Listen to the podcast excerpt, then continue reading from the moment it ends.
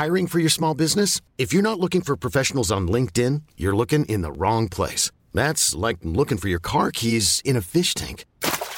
LinkedIn helps you hire professionals you can't find anywhere else, even those who aren't actively searching for a new job but might be open to the perfect role. In a given month, over 70% of LinkedIn users don't even visit other leading job sites. So start looking in the right place. With LinkedIn, you can hire professionals like a professional. Post your free job on linkedin.com slash achieve today. Many of us have those stubborn pounds that seem impossible to lose, no matter how good we eat or how hard we work out. My solution is PlushCare. PlushCare is a leading telehealth provider with doctors who are there for you day and night to partner with you in your weight loss journey. They can prescribe FDA-approved weight loss medications like Wagovi and Zepbound for those who qualify. Plus, they accept most insurance plans. To get started, visit plushcare.com slash weight loss. That's plushcare.com slash weight loss. You're now listening. 96.9. Talk rock hip hop, l'alternative radio. Mesdames, messieurs, le retour du 96.9. Le retour du 96.9. Les salles des nouvelles. Actualité, politique, entrevues, faits divers. Du junk et de la pourriture en masse. Tu veux du sale Tu veux du sale Elle veut du sale Tout le monde veut du sale, sale, sale. L'actualité décomplexée. Les salles des nouvelles. Bon début de semaine à l'antenne de CJMD 96.9. Quel beau lundi aujourd'hui, ensoleillé et puis confortable. À part de ça, j'ai pu en profiter en étant sur la route un petit peu aujourd'hui. Christine Delonchamp, bonjour. Salut! Guillaume Raté-Côté est au bout du fil. Mon nom est Chico Desroses et nous sommes les salles des nouvelles. On va d'ailleurs rejoindre Guillaume immédiatement. Salut, comment ça va? Hey, hello, content d'être là pareil, là, à peu près un petit peu. Ça va, ça va parce que je peux être là un peu parce que commence à m'ennuyer d'être à la console, là, je vais t'avouer. C'est vrai, pareil, hein? ton bébé, il me le dit des fois. Il dit, je m'ennuie du grand boss, puis là, je la flatte pareil. Ça fait que non, non, elle, fon- elle fonctionne, c'est ça l'essentiel. hey, mon chum, tu voulais qu'on jase de COVID aujourd'hui? Ben oui, puis d'ailleurs, on avait une gig avec le Doc Luc tantôt, là.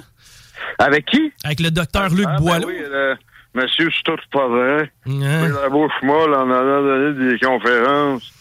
Je ne dis pas que c'est à cause de, de consommation. Je pense qu'il se lève de même, lui. Mais euh, bon, puis tu sais, c'est pas, euh, c'est pas, un- euh, c'est pas si méchant. Mais en tout cas, ce qu'on apprend aujourd'hui, euh, puis il y a quelqu'un qui m'a demandé hier, hey, hey, hey, la conférence, Tiggy, euh, il va y avoir une conférence, je pense là. Penses que c'est là qu'il annonce le match? Je disais non, ça va attendre. là, la session est en cours. Moi, si euh, il y a une annonce en ce sens-là, j'ai l'impression que ça va être vraiment tout près de Noël. Un genre d'échange comme on nous a on nous a passé à quelques occasions récemment. Genre euh, c'est pour les enfants, alors faites-le pour Noël. J'ai- c'est très, c'est vraiment très temporaire. Non, non, non. Parce que moi, je suis convaincu que la fenêtre euh, d'acceptabilité sociale a bougé vers plus de contraintes avec tous ces reportages-là, puis cette coordination médiatique, même entre médias concurrents, qui nous app- apprenaient que c'était rien, Par exemple, tu sais, j'ai- pogné euh, un- une petite réflexion à- suite à l'entrevue avec Alexis Cossette Trudel. Il m'a fait réfléchir sur une affaire, lui. C'était euh, quand il parlait de, la torture. Là. Ils nous ont torturés pendant des années. Regarde la charte. Je te lis ça un point par point, puis tout concorde. Non, non, non. Moi, je pense pas que c'était de la torture volontaire. Ça fait, ça fait, euh, tout le monde est des satanistes. Puis ça, ça marche pas. Mais, tu sais, ils nous ont fait faire une espèce de comptine gesticulaire pendant deux ans et demi, pareil. C'était ridicule. Ça a jamais empêché une courbe de monter. Généralement, la courbe arrivait, on avait déjà le masque d'en face, puis ça montait pareil, puis ça redescendait pareil. Pas à cause des masques, les masques n'avaient pas bougé là-dedans. Mais, tu sais, quand tu t'assois, petit euh, citoyen, euh, plie ton coude, quand tu te relèves, gratte ton nez, puis euh, fais une, pirouette, puis euh, tu, euh, tu seras honoré. C'est- c'est- c'est c'est ce qu'on a vécu, mais j'ai- moi, je suis convaincu qu'il y en a, y en a qui s'ennuient carrément de ça. Il y en a qui vont dire que, j'ai- que moi, je m'ennuie de me pogner contre ces mesures-là, mais je vous le dis, je vois pas pourquoi maintenant ça serait moins envisageable pour ces, ce gang-là de la santé publique et de la CAC qui, sont la même affaire. Ça, ça va pas bien dans les urgences. Là, ça a l'air que le nouveau virus avec des lettres là, qui, qui, existait, mais que bon, euh, on, a nommé avec des lettres simplement. Oui, le fameux VRS. VRS, merci. Ça va un petit peu mieux. Sauf que ça a l'air que la grippe arrive, puis ça fait sport, puis c'est en avance. Fait que c'est avant les fêtes, fait qu'on veut pas que des, on voudra pas que les fêtes fassent que la grippe. Puis, puis t'as peur, là, juste un petit pic de COVID. Non, non, non. les hôpitaux, ça s'est pas bien, bien amélioré. Le nombre de cas de VRS, peut-être, là, mais en général, ça va extrêmement mal dans le système, évidemment, parce qu'ils ont rien fait hors vague pour améliorer les affaires. Là. Supposément que la, réforme à Dubé se, se, se met en place. Mais si on n'entend pas parler puis il n'y a pas de déchirement de chemise, de chemise médicale, il n'y a pas de réforme, oubliez ça. Euh, ah oui, on a consulté les syndicats. Oui, oui, oui. Non, non, non, non, non. C'est sûr que si tu veux faire des changements, puis des, des, syndicats sont là à, à applaudir, ou en tout cas, même pas, juste pas parler comme c'est le cas présentement, tu euh, fais pas vraiment quelque chose en profondeur, puis ça prend vraiment un gros euh, coup de gouvernail. Alors, il y aura euh, d'autres épisodes d'abus gouvernementaux comme ça. On, a l'impression que ça se transpose un peu à l'énergie, la sobriété au Québec, la sobriété énergétique. J'en reviens pas qu'ils nous parlent de ça. Mais non, ça va rester dans le domaine médical, ça va continuer, ils vont, ils vont se réessayer. Je suis convaincu. J'espère très fort me tromper mais j'ai, j'en démarre pas ben, ben. Mais juste quelques petits mots hein, sur la sobriété euh, du, courant. Oui. Pierre Fitzgibbon qui présente ça euh, dans son euh, sa bonhomie habituelle, c'est indécent. Moi, quand j'étais en Chine, ça fait rien là. Tu arrivé, le chauffeur, je faisais frette, puis je m'arrangeais avec ça voir que lui, il, se laisse subir quoi que ce soit de vraiment grave, ça, moi, ça me fait rire un peu. Euh, là, il va imposer ça à du monde qui vivent dans une des, places où l'électricité, on est les, mieux organisés. En plus, c'est écologique, etc. Euh, c'est indécent.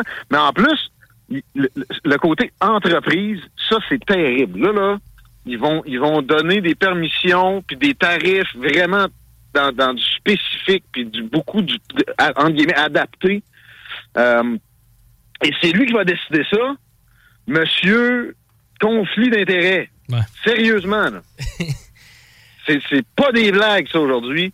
Ils nous arrivent avec ça. Ils nous prennent pour des poissons, puis ils gardent, ils, ils travaillent pas fort, puis quand ils ont, ils ont, ils ont un peu ou ils ont, ils ont été malades un peu comme moi jeudi, ça m'a mis dans le jus en tabarnak. Euh, ils, ils, ils, se reprennent pas le samedi, là. Tu comprends? Ils, ils, poussent ça dans la cour des citoyens. Puis ça finit là. La sobriété énergétique au Québec, tu voyons donc. Non, non, c'est pas notre game pantoute. Là, on a parlé avec Pierrot parfois. Là, je veux dire, la situation européenne est différente de la nôtre de, bout en bout. ça n'a rien à voir. Ben là, tu sais, Chris, là, les Russes, on pourrait quasiment envoyer du, courant à l'Ukraine s'il y avait une ligne. Oui, oui, oui. Il faudrait juste la passer dans l'eau. C'est quoi qui parle, là?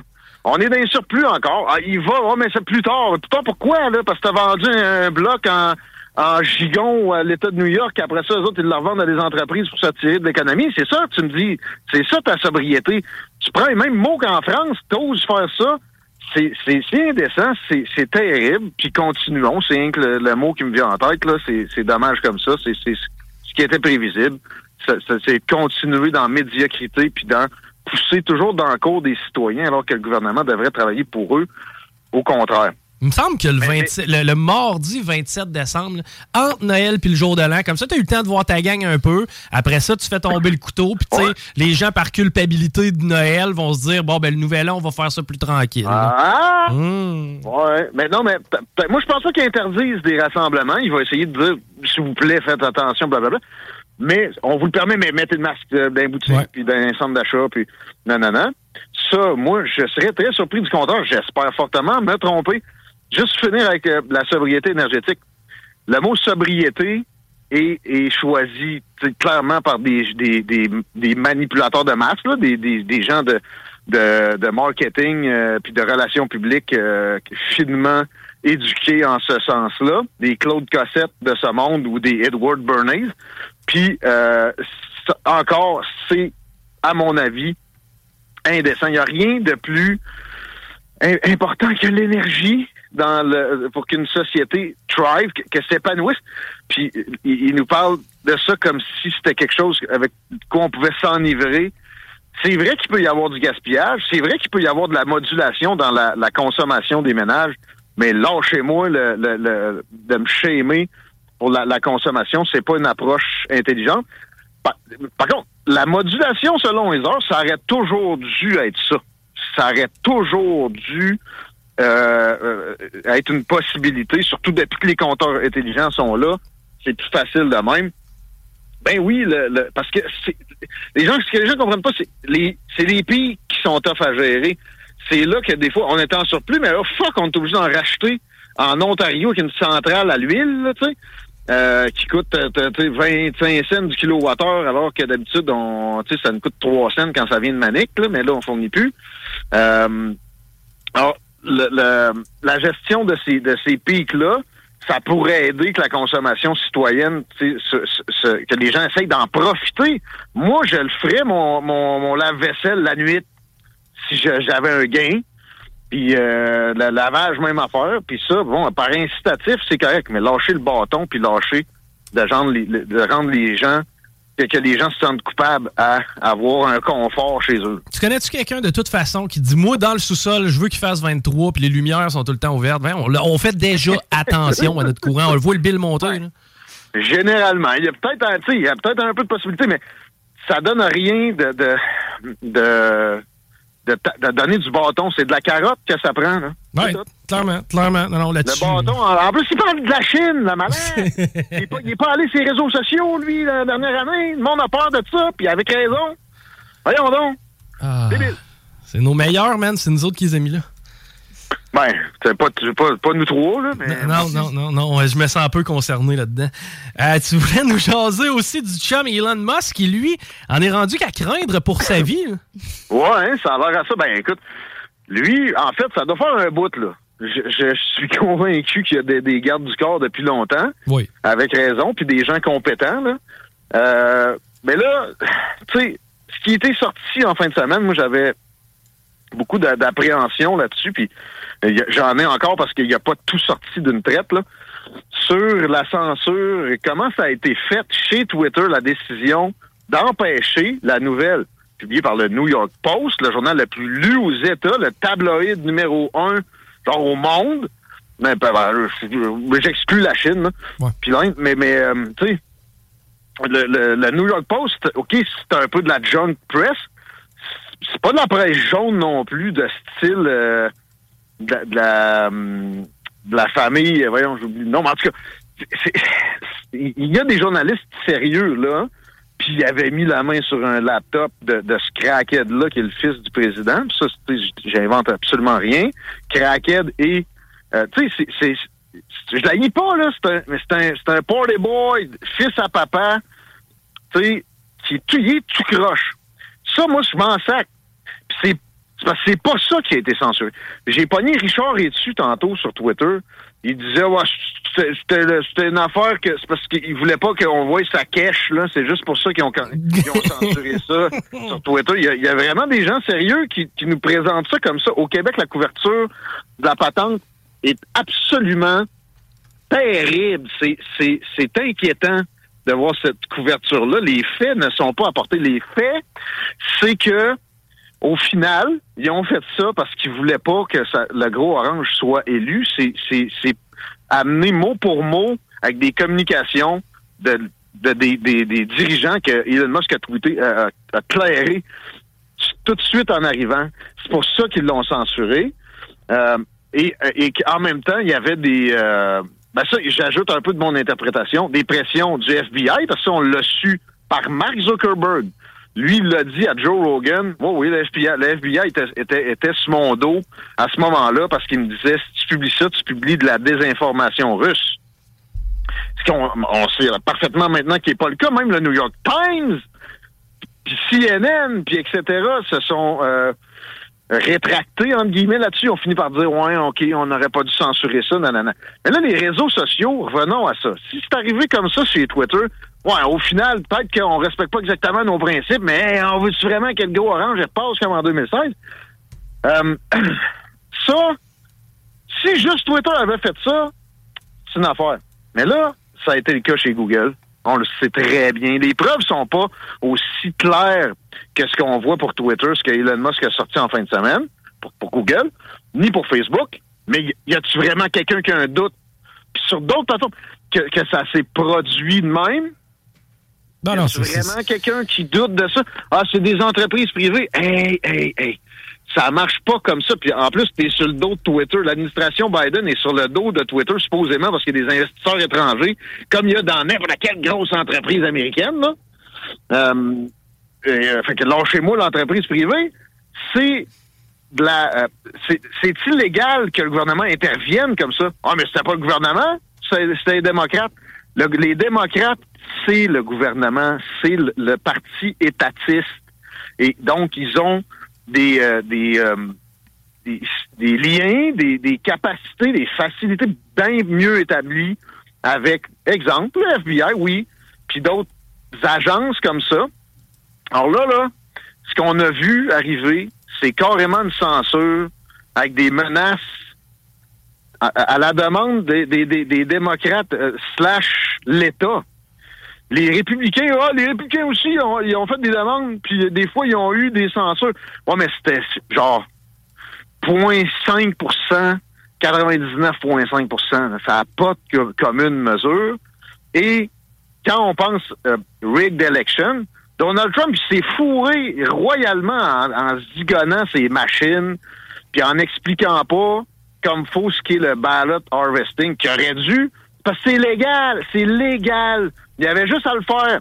Mais il pouvait, il pouvait pas se douter de ce qui se tramait à, ce point-là dans les, les ben, il s'en doutait, mais que ça soit si écouté des démocrates finalement, ils disaient quoi faire carrément à Twitter. Puis si c'est vrai pour Twitter, c'est vrai pour Google. Google, c'est vrai pour c'est vrai pour euh, Facebook. Alors c'est c'est illégal. Il y a eu la manipulation électorale à la dernière shot.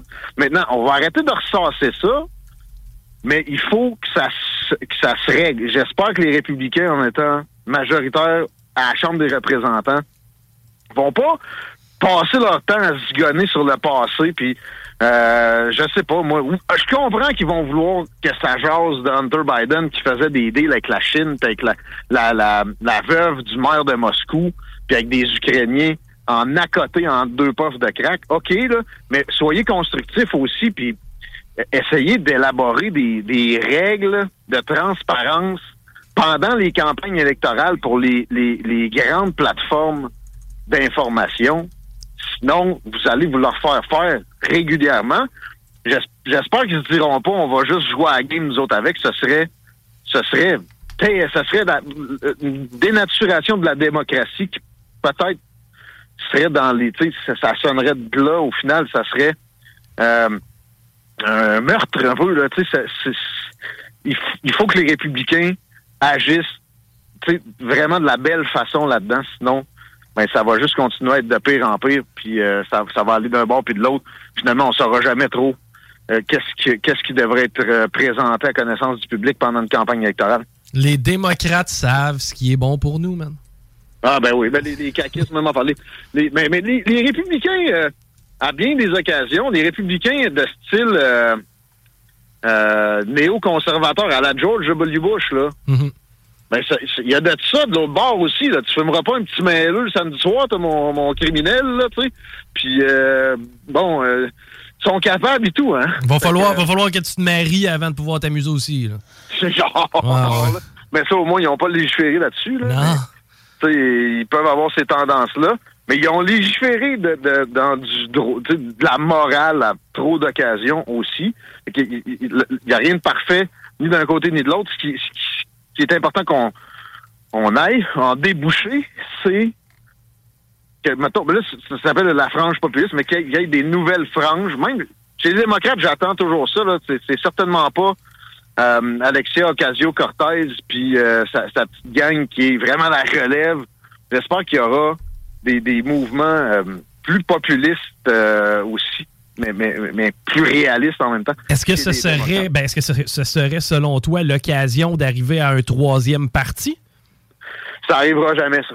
Hmm aux États-Unis, il y, en a, il y a le Parti libertarien, il y a le Parti vert. Là. Ouais, mais je parle un, avec certaine crédibilité puis un, niveau de sérieux qui pourrait commencer à gosser deux autres. Non, je ne penserais pas que ça va arriver. Il faut que ça se fasse dans... C'est quasiment écrit dans la Constitution, là. Ça ne l'est pas, mais tu sais, c'est institutionnalisé. C'est la jurisprudence en, fait, en sorte... Comment c'est arrivé de, de, passer récemment, en sorte que ça ne sera pas possible. Euh. Fait que c'est ça passe par l'intérieur des partis. Donc, ça va prendre du courage. Puis c'est pour ça que Donald Trump est, pas exclu malgré sa langue sale puis toutes ses frasques. C'est parce que le, public sait que ce gars-là, il a des bases grosses comme je sais pas. il est bien couillu. Mais, euh, tu sais, justement, l'avantage qu'on a, nous, au Québec, d'avoir ces, multiples partis-là, ben, c'est que c'est facile. Tu démonises Éric Duhem. Après ça, ben, les libéraux, tu laisses aller un petit peu. Puis Pierre Saint-Paul Plamondon, tu le trouves cute, mais tu as de la misère à donner de la merde à QS pendant que la CAQ les doute. C'est que, le fait d'avoir plusieurs partis, je pense que ça, ça fuck un peu à donne versus ce qui se passe au Sud. Ah, moi, je suis pas sûr que c'est excellent quand, parce que, tu sais, René Lévesque qui disait, un parti, à un moment donné, il faut que, faut que ça, ça, ça se fasse wiper complètement pour qu'il y ait un renouvellement. Mais regarde la CAQ. ça a quasiment wipé le PQ. Finalement, tu sais, c'est la même, les mêmes amitiés, c'est la même façon de procéder, c'est les mêmes visions. Ils ont, ils ont, ils ont une constitution interne très peu, euh, qui, qui, a des barrières, donc ils, ils, ils se remettent tout de suite Oh, mauvaises habitudes. Mais, ouais, Paul Saint-Pierre Plamondon, moi, je l'aime juste quand il pleure. Oui, c'est vrai, quand il pleure, il est cute. Ouais. Quand il pleure ou ben non, quand il fait pitié. Dans les deux cas, je pense qu'il y a beaucoup d'empathie envers le pays. Envers, euh, On a un Justin Trudeau souverainiste. um, hey, euh, tes deux scènes sur Kerry qui fait sa sortie pour les chasseurs? Ouais, euh, le mot poli était pas utile, là. Ben non, ben évidemment. comme code promo. Euh, par contre, les, Justin Trudeau, avec sa loi 20, C21, et, dans l'abus, et, les gens ont raison de craindre que ça, ça soit encore une fois un préambule à désarmer la population. Puis c'est pas vrai qu'il y a juste la chasse avec les armes à feu, OK? Moi, je suis vraiment déçu qu'on ait interdit les armes de poing ici. Ça, euh, ça, ça, causait pas de problème. Le problème, c'est les réserves Mohawk. C'est rien que ça qui fait que ça se tire plus dessus que jamais à Montréal. Ça, puis des, des politiques de, de hum, procureurs laxistes, puis de, puis de d'administration des services de l'ordre laxiste avec euh, on a peur d'interpeller quelqu'un qui, qui, qui est pas blanc. Euh, je dis pas que c'est, c'est juste les noirs le problème, mais c'est parce que si tu les laisses tranquilles, il y a toujours bien des gangs de rue qui sont spécifiquement de certaines origines les laisses tranquilles, ils vont ils vont pas euh, te remercier en étant plus tranquille. Là. Ils, vont, ils vont ils vont s'énerver plus. Euh, moi, j'ai pas le droit de défendre ma famille. J'ai pas le droit de me défendre non plus. Je l'ai déjà dit cet exemple-là. moi, mettons, je décide, je pars sur une euh, une chire de dénoncement, dénonciation de, de, du crime organisé en général ou spécifique. Là. Oui. Je reçois des menaces. J'appelle la police. Ils vont me dire quoi? Ils vont te dire attends qu'il se passe quelque chose de concret pour pouvoir porter plainte. Hein? Là, si je dis, moi, mais si je trimballe mon, mon pompeux, ils vont me dire, ben, oh, malade. Ben oui. C'est toi qu'on va arrêter. Voyons donc. Oui. Là, fait qu'attends qu'il tire dessus. Tu sais, euh, bon, il euh, n'y a pas énormément d'invasions de domicile, mais c'est une, une, possibilité. La paix d'esprit, je peux-tu bien la gérer, mais ma paix d'esprit, là? Je dis pas que moi, je, je, dormirais avec le gars en dessous de l'oreiller, mais tu sais, c'est c'est pas c'est pas là est le problème. Puis c'est vrai que c'est inquiétant. Il va toujours plus loin, toujours plus loin. C'est pas juste la chasse qu'on veut défendre. On veut défendre le droit de, posséder des armes à feu. C'est faut arrêter de, de, se sentir mal. Puis c'est justement cette, cette, cette, tendance-là à être de moins en moins gêné de le dire, qui n'a pas qu'au Québec, mais dans le Canada, Canada anglais là c'est là-dedans que Kerry Price a embarqué, puis tu sais, il a, embarqué trop fort. Là, Polly, c'est vrai que c'est un drame, là. Tu sais, pas de jeu de mots avec ça, là. Non, non, ça, c'est clair. Puis, tu sais, En même temps, la- l'association, Poli se souvient, est dans l'abus régulièrement. Fait que là, de- de leur faire- c'est peut-être à eux autres qui voulaient faire un clin d'œil, mais en tout cas, c'était pas extrêmement habile, là. Ben, outre le terme poli, puis encore là, moi, ce qui me jette en bas de ma chaise, c'est que Carey Price n'a aucune idée de la Polytechnique, alors que ça fait quasiment 20 ans qu'il est à Montréal. là. Bon, Gary Price n'a pas l'air d'avoir d'idée de grand-chose. Hey man, mais, on est en- mais il me semble qu'on réalise tranquillement, pas vite, que cet individu-là, il se crisse de tout. là. Il- honnêtement, ce gars-là, il just don't care about anyone. Il, il me fait penser à d'autres mondes que je connais, pareil, même sa face, là. Euh, puis, euh, tu sais, t'as- le doigt dessus, mais bon. Tu sais, mettons là que demain. Mettons. Qui sac de la cause de, de- du, de- du respect du droit de porter des armes, ben pas de porter, mais d'en posséder.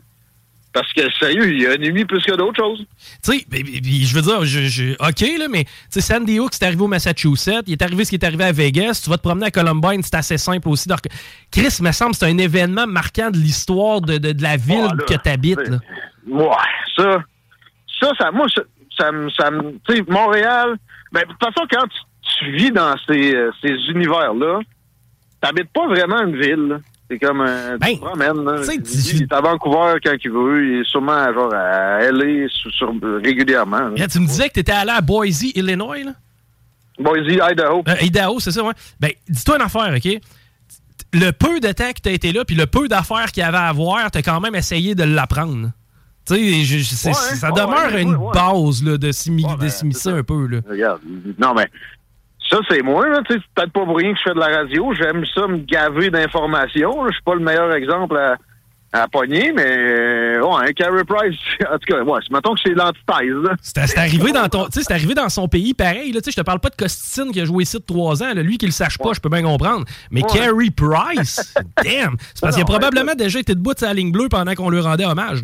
c'est- suis en train de défendre Carey Price, moi. C'est à peu près ce que tu vas faire. Ben, t'avais d'appeler pour. euh, non, non, mais tu sais, moi, je, je suis vraiment abasourdi du fait que ça y ait complètement. Tu sais, il a jamais entendu parler de ça. Je je suis quand même un peu shaké. là.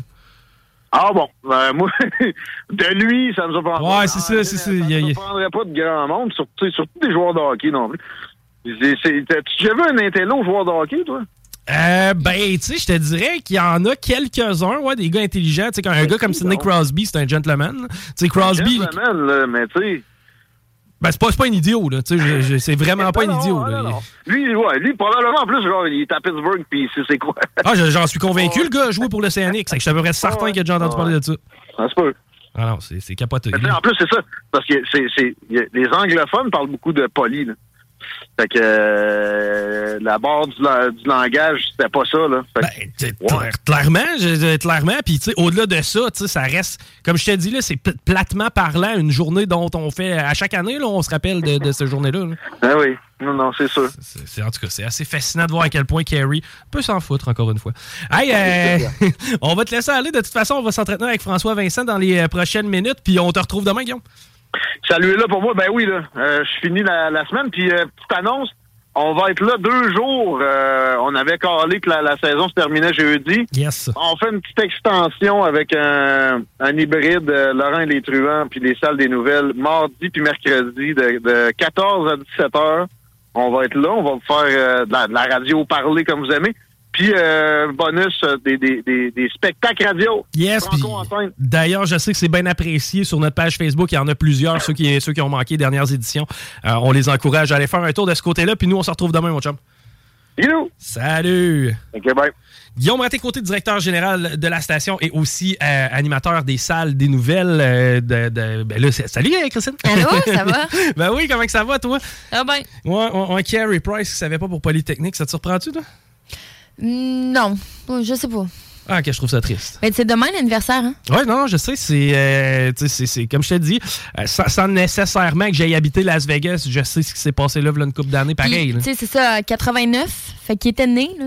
Il est pas. ben, en tout cas. il- Carrie, oui, il était né parce que Carrie, à mon âge, c'est qu'il va avoir 36 bientôt. C'est que oui, Carrie était né, mais tu à 3 ans, on s'en rendait pas compte. Ouais, mais tu sais, c'est pas comme si T'es t'es né aussi, là. Je pense qu'il y a quand même. euh, Mais moi, ce que ça me démontre, c'est à là. quel point tu peux ne pas t'impliquer dans la vie sociale de la ville que tu es censé habiter. Je comprends que la ville qui habite, c'est Vancouver. là. Le gars, c'est un gars de l'Ouest. Maintenant, euh, il vient jouer au hockey à Montréal, mais l'essentiel du temps, il est capable de le passer ailleurs. Ça reste que bâton, si t'as jamais, jamais ouvert une gazette, t'as jamais genre, euh, t'as jamais ouvert euh, C- CTV ou whatever, n'importe quel poste Ben, anglophone. surtout si tu vas prôner euh, Ben. ce sujet-là. Ben, prôner, en tout cas, je veux pas y aller trop fort sur le mot, là, mais surtout si tu parles des armes à feu et t'as aucune idée des répercussions ou de ce que ça a fait dans le passé. Ouais, c'est le fameux euh, hashtag poli. Je pense qu'il y a tout, hein, y a tout brassé la, la, la marde dans ce dossier-là. Mais tu ça reste que c'était quand même assez maladroit de la part de notre chum Carey Price, qui d'ailleurs n'a pas encore pris sa retraite. Hein? Babu, si tu m'écoutes, euh, c'est un gilet de hockey qu'on a en mise. Hein, lui puis moi, on s'est dit, on se gage un gilet de hockey reverse retro. S'il rejoue un match dans la Ligue nationale, je dois un gilet à Babu. Si c'est l'inverse, Babu me doit un gilet. Pas c'est beau, ça. Quelle équipe que je prends? Hein? Quelle équipe que je choisis, Christine? J'ai aucune idée. Oh mon Dieu. T'as pas d'équipe de hockey préférée? Je je suis pas une fan de hockey. T'as pas une ville préférée? Mettons, si tu pouvais te te téléporter n'importe où aux États-Unis ou au Canada, genre quelle ville choisirais-tu? Je sais pas, man. Ben, moi, c'est Los Angeles. Ouais, ouais. Je comprends, le- je comprends le trip. Mais euh, non, pas le hockey, sérieux, j'ai beaucoup de difficultés à suivre. Je vais préférer le football. Ah, ouais, hey, je suis Ouais. surpris. Ah non, j'adore le football. Ah, ouais, c'est qui Ben, ton club? 49ers. Ah, ouais, t'es une fille euh, tripeuse Ouais. de San Francisco, là, on s'en rejoint, là, la Ouais. Californie. hein. Mais, euh, tu sais, c'est ça. Je ne suis pas les saisons. Je vais suivre le Super Je vais écouter le Super Bowl. C'est qu'il faut que les 49ers soient là. Non, non, non, non, non, non, non, non, du tout. Non, non, euh, c'est quand même à chaque année, là, mais tu sais, j'ai. J'ai pas l'intérêt de. J'ai pas l'intérêt assez pour l'écouter euh, régulièrement. Cependant, quand je pogne un match, je suis bien contente. Puis, euh, je m'y connais, là. Je pas, euh, fais pas semblant de m'y connaître comme plusieurs vont le faire, là. C'est ce Je comprends, ouais. là. Mais euh, c'est sûr que je te nommerai pas tous les noms, pas tous les Ah, clubs non plus. Mais je comprends très bien la game, comment ça se passe. Puis. euh, Mais moi, ça, quelqu'un qui embarque, dans, ils les appellent les sais, quelqu'un qui arrive au Super Bowl, justement, tu dis des filles qui font assemblant de connaître ça. puis Ouais. moi, là, tu- dans le fond, que tu connaisses ça ou que tu connaisses pas ça, I don't care. La seconde que tu décides de t'y intéresser un petit peu, moi, on va prendre une pinte avec toi puis on va en jaser, on va Ben, essaie de comprendre, c'est ça au moins. Ouais, c'est ça, exact. C'est ben, c'est sûr que si tu dis, moi, je comprends rien, tout le temps blablabla, ben là, dans ce cas-là. Non, parce que c'est ben, c'est super stratégique. C'est su- Sérieusement, là, c'est Ben, impressionnant. là. Il n'y a pas d'autre mot. là. C'est ça, puis c'est un sport qui te permet à chaque jeu, justement, à chaque fois que le jeu est arrêté, analyser la prochaine situation à venir. Bon, OK, dépendamment d'où on est sur le terrain, dépendamment de combien d'essais on a de dépensé, qu'est-ce qu'on veut utiliser comme stratégie? Est-ce qu'on est mieux de risquer une passe? Est-ce qu'on est mieux d'y aller au sol? Moi, j'adore ça. Tu sais, moi, j'étais un gros jaseux. Pendant une game de foot, là, la gueule m'arrête pas. OK, ben, Parce- on parce aurait du fun. On aurait du fun là. ensemble, clairement. là. bon. Parce que, tu sais, moi, je l'écoute, mettons, avec mon chum et son père, puis les autres, ils connaissent rien. Fait que là, moi, je dis, ben là, on est dans telle situation, là, c'est Ah, ça. ouais? Ouais, ouais, c'est un échappé, c'est tout le temps. C'est bien Fait que c'est plus moi qui va comprendre ça qu'eux autres. Fait que moi, j'ai bien du fun, mais sais-tu quoi? Je suis. euh, écoute, si je prends pour quelqu'un un Super Bowl, prends pour l'inverse. Pourquoi? Je suis tout le temps dans le champ. Ah, OK, Parce à que chaque fois que tu fais une prédiction, ça C'est s'avère pas. l'inverse, c'est l'inverse, c'est- c'est l'inverse, puis genre solide là. OK. Solide. Euh, c'est sûr, effectivement, je suis pas quelqu'un qui suit les statistiques. Ouais, ça Mais pas. selon tu ce qu'on me dit, je me dis, ah, ok, c'est vrai que ça, ça a peut-être plus de chance d'arriver. Mais non, si je prends pour une équipe, prends pour l'autre. OK. je te dis tout de C'est pas pour rien que les Niners n'ont pas gagné de Super Bowl depuis un bout. hein? OK. Hey, on s'arrête parce qu'au retour, on s'entretient avec François Vincent de la FCI. Restez là, vous écoutez Salle des Nouvelles. 18 ans et plus. Sexualité. Non! Juste pas pour les doux. Les salles des nouvelles. Il n'y aura pas de réforme réelle qui peut être promise comme telle dans une campagne électorale, à mon, à mon avis. Tu dis oui, oui, oui, je promets ci, je promets ça, un chèque pour ci, un chèque pour ça.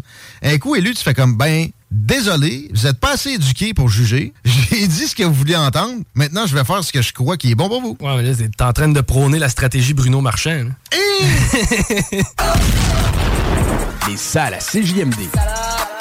Du lundi au jeudi, de 15 à 18 heures. Visitez urbaniabeauté.com. La seule station hip-hop au Québec.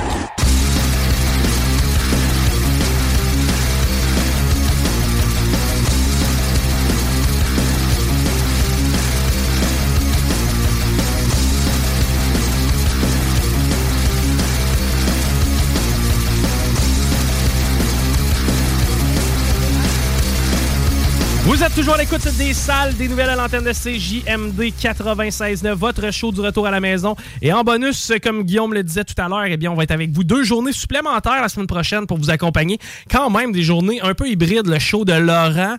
Euh, Comment on appelait ça? Les salles truands pendant un bout de temps? Ouais, je pensais que c'était moi le bonus. De? Ben, t'étais un bonus. On Mais est je un bonus. Je pense qu'on est un bonus toutes les deux aujourd'hui. Bon. On a une tête de bonus. Et on va se faire plaisir aussi parce qu'on s'en va au bout du fil rejoindre François Vincent de la FCI. Bonjour, François. Bonjour. Ça va bien, François? Non, pas pire, pas pire. Mais puis toujours mieux quand je vous parle. Oh, tabarnouche, gamme-moi ça, les fleurs qui arrivent en plus. Tu nous, euh, tu nous mets le sourire au visage. Et ben, c'est peut-être pas ce qui est le cas parce que présentement, euh, l'état de la situation des PME en attente budgétaire, est-ce qu'on a des sourires à présenter? Ben, euh, je te dirais, euh, je te dirais oui et non. OK? Euh, si on regarde l'état de situation des PME, ben, ça, ça, ça, ça va pas extraordinairement bien. là. Si on fait juste regarder les données du baromètre des affaires, qui est un indicateur économique reconnus, tellement reconnu que le gouvernement fédéral, le gouvernement du Québec le reprennent dans leur budget. Le gouvernement du Québec l'a repris la dernière fois quand le Québec était en première position.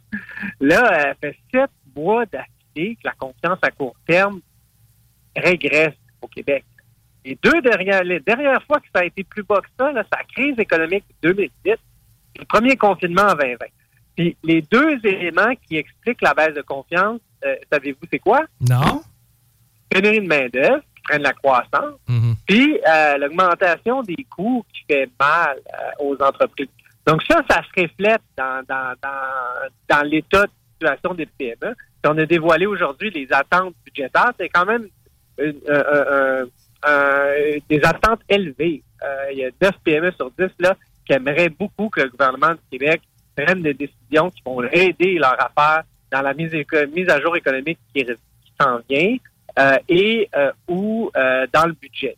C'est assez simple, c'est-à-dire en, adressant, excuse-moi l'anglicisme, adresser un problème, c'est un- mais en, en, en- adressant ces problématiques-là de la pénurie de main-d'œuvre et de l'augmentation des coûts qu'ils peuvent faire, que peut faire le gouvernement en, sur ses leviers, c'est-à-dire en contrôlant les coûts gouvernementaux, euh, puis en diminuant la fiscalité des entreprises qui euh, est euh, la plus désavantageuse au Québec que dans le reste du Canada pour la petite entreprise. Parce que là, la pénurie de main-d'œuvre, mis à part l'immigration, ça passe par quoi? Des meilleures conditions de travail, des avantages? Ben oui. Puis la, la, la, la réalité de la pénurie de main-d'œuvre, c'est que les entreprises augmentent les salaires.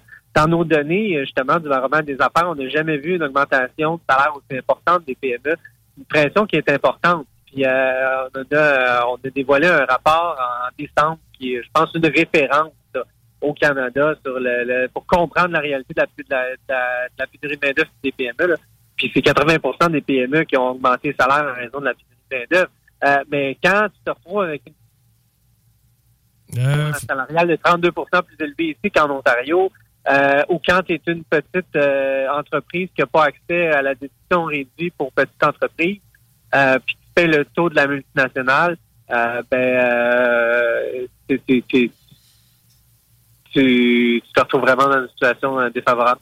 À quel point on le remarque là, euh, déjà, parce que, je veux dire, autour de nous, on en a tous vu des entreprises malheureusement fermer leurs portes. À quel point la crise est amorcée et euh, à quel point c'est difficile pour, pour certaines PME. On, commence déjà à le voir, j'ai l'impression.